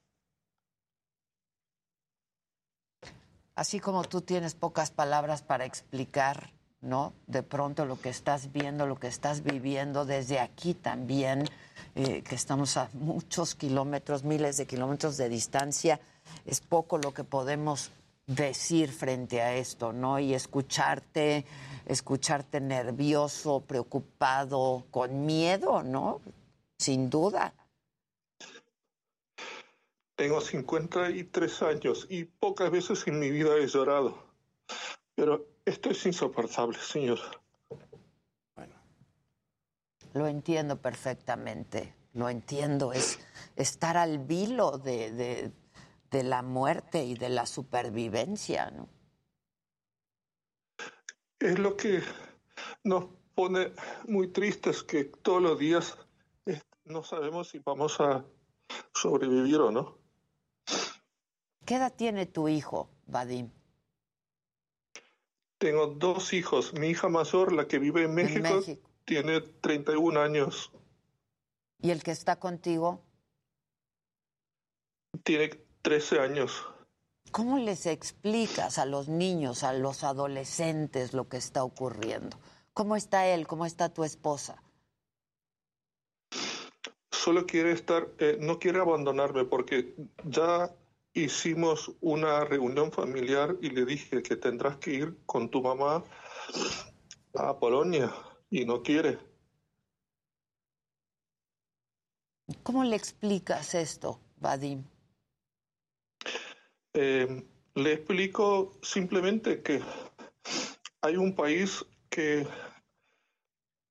sin entender por qué lo hace, eh, hizo una invasión y está tirando bombas eh, si- sin, sin culpa alguna. ¿Se sienten seguros ahí en el refugio, Vadim? Sí, sí, sí, sí, eh, eh, está hecho de hormigón. Ya. Inmediatamente se bajaron. En unos, bueno, tres, cuatro minutos. Ya. Que empezaron a escuchar la- los bombardeos. el dinero, documentación. Sí, sí, sí, sí. Que eso es lo más importante, ¿no? Inmediatamente ir al refugio. Más rápido de, lo posible. Ahí tienen agua, comida. Sí, tenemos un bidón de, de agua potable, eh, galletas, eh, chocolates. ¿Cuánto es lo más largo que han estado en el refugio, Vadim? ¿Cuándo sabes cuándo ya poder Un, un salir? día entero. Un día entero en el refugio.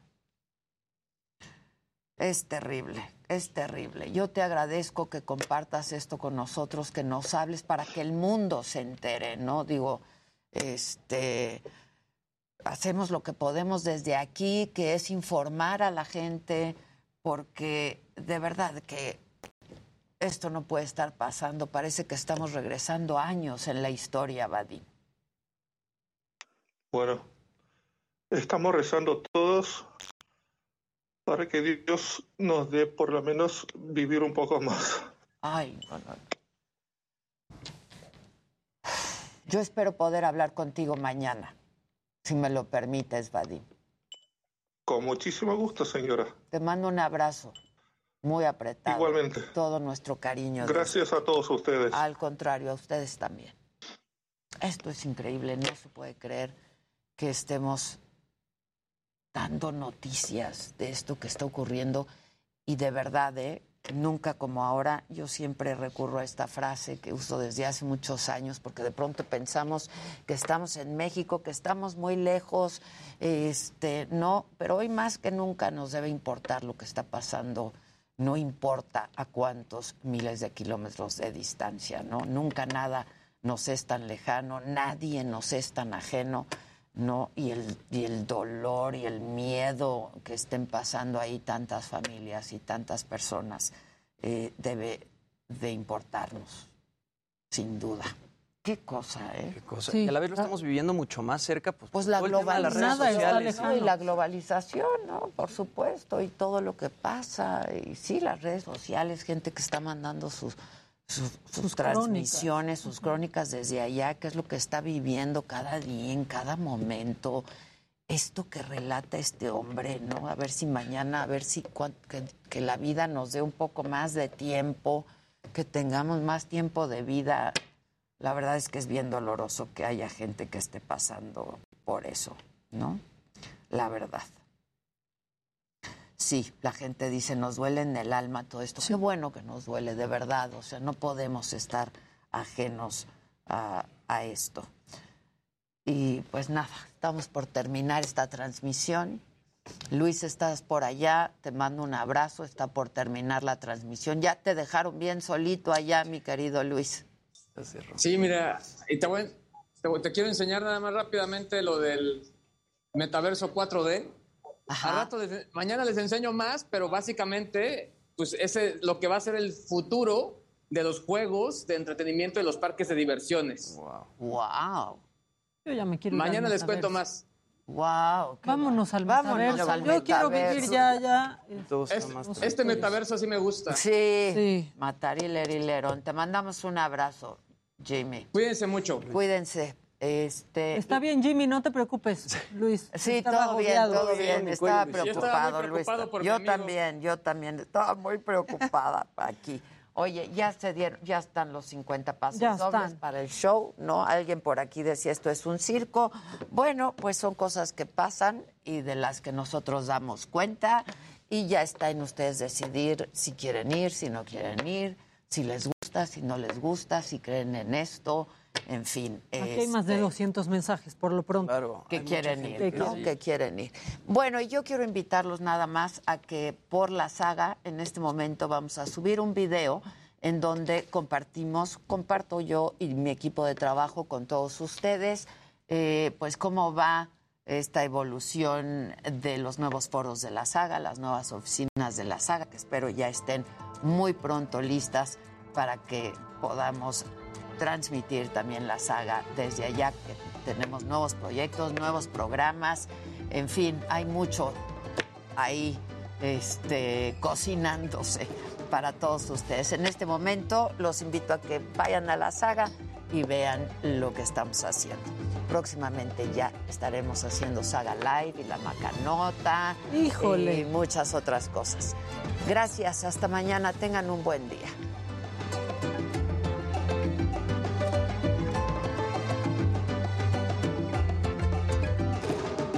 Ella no estudió medicina, pero es una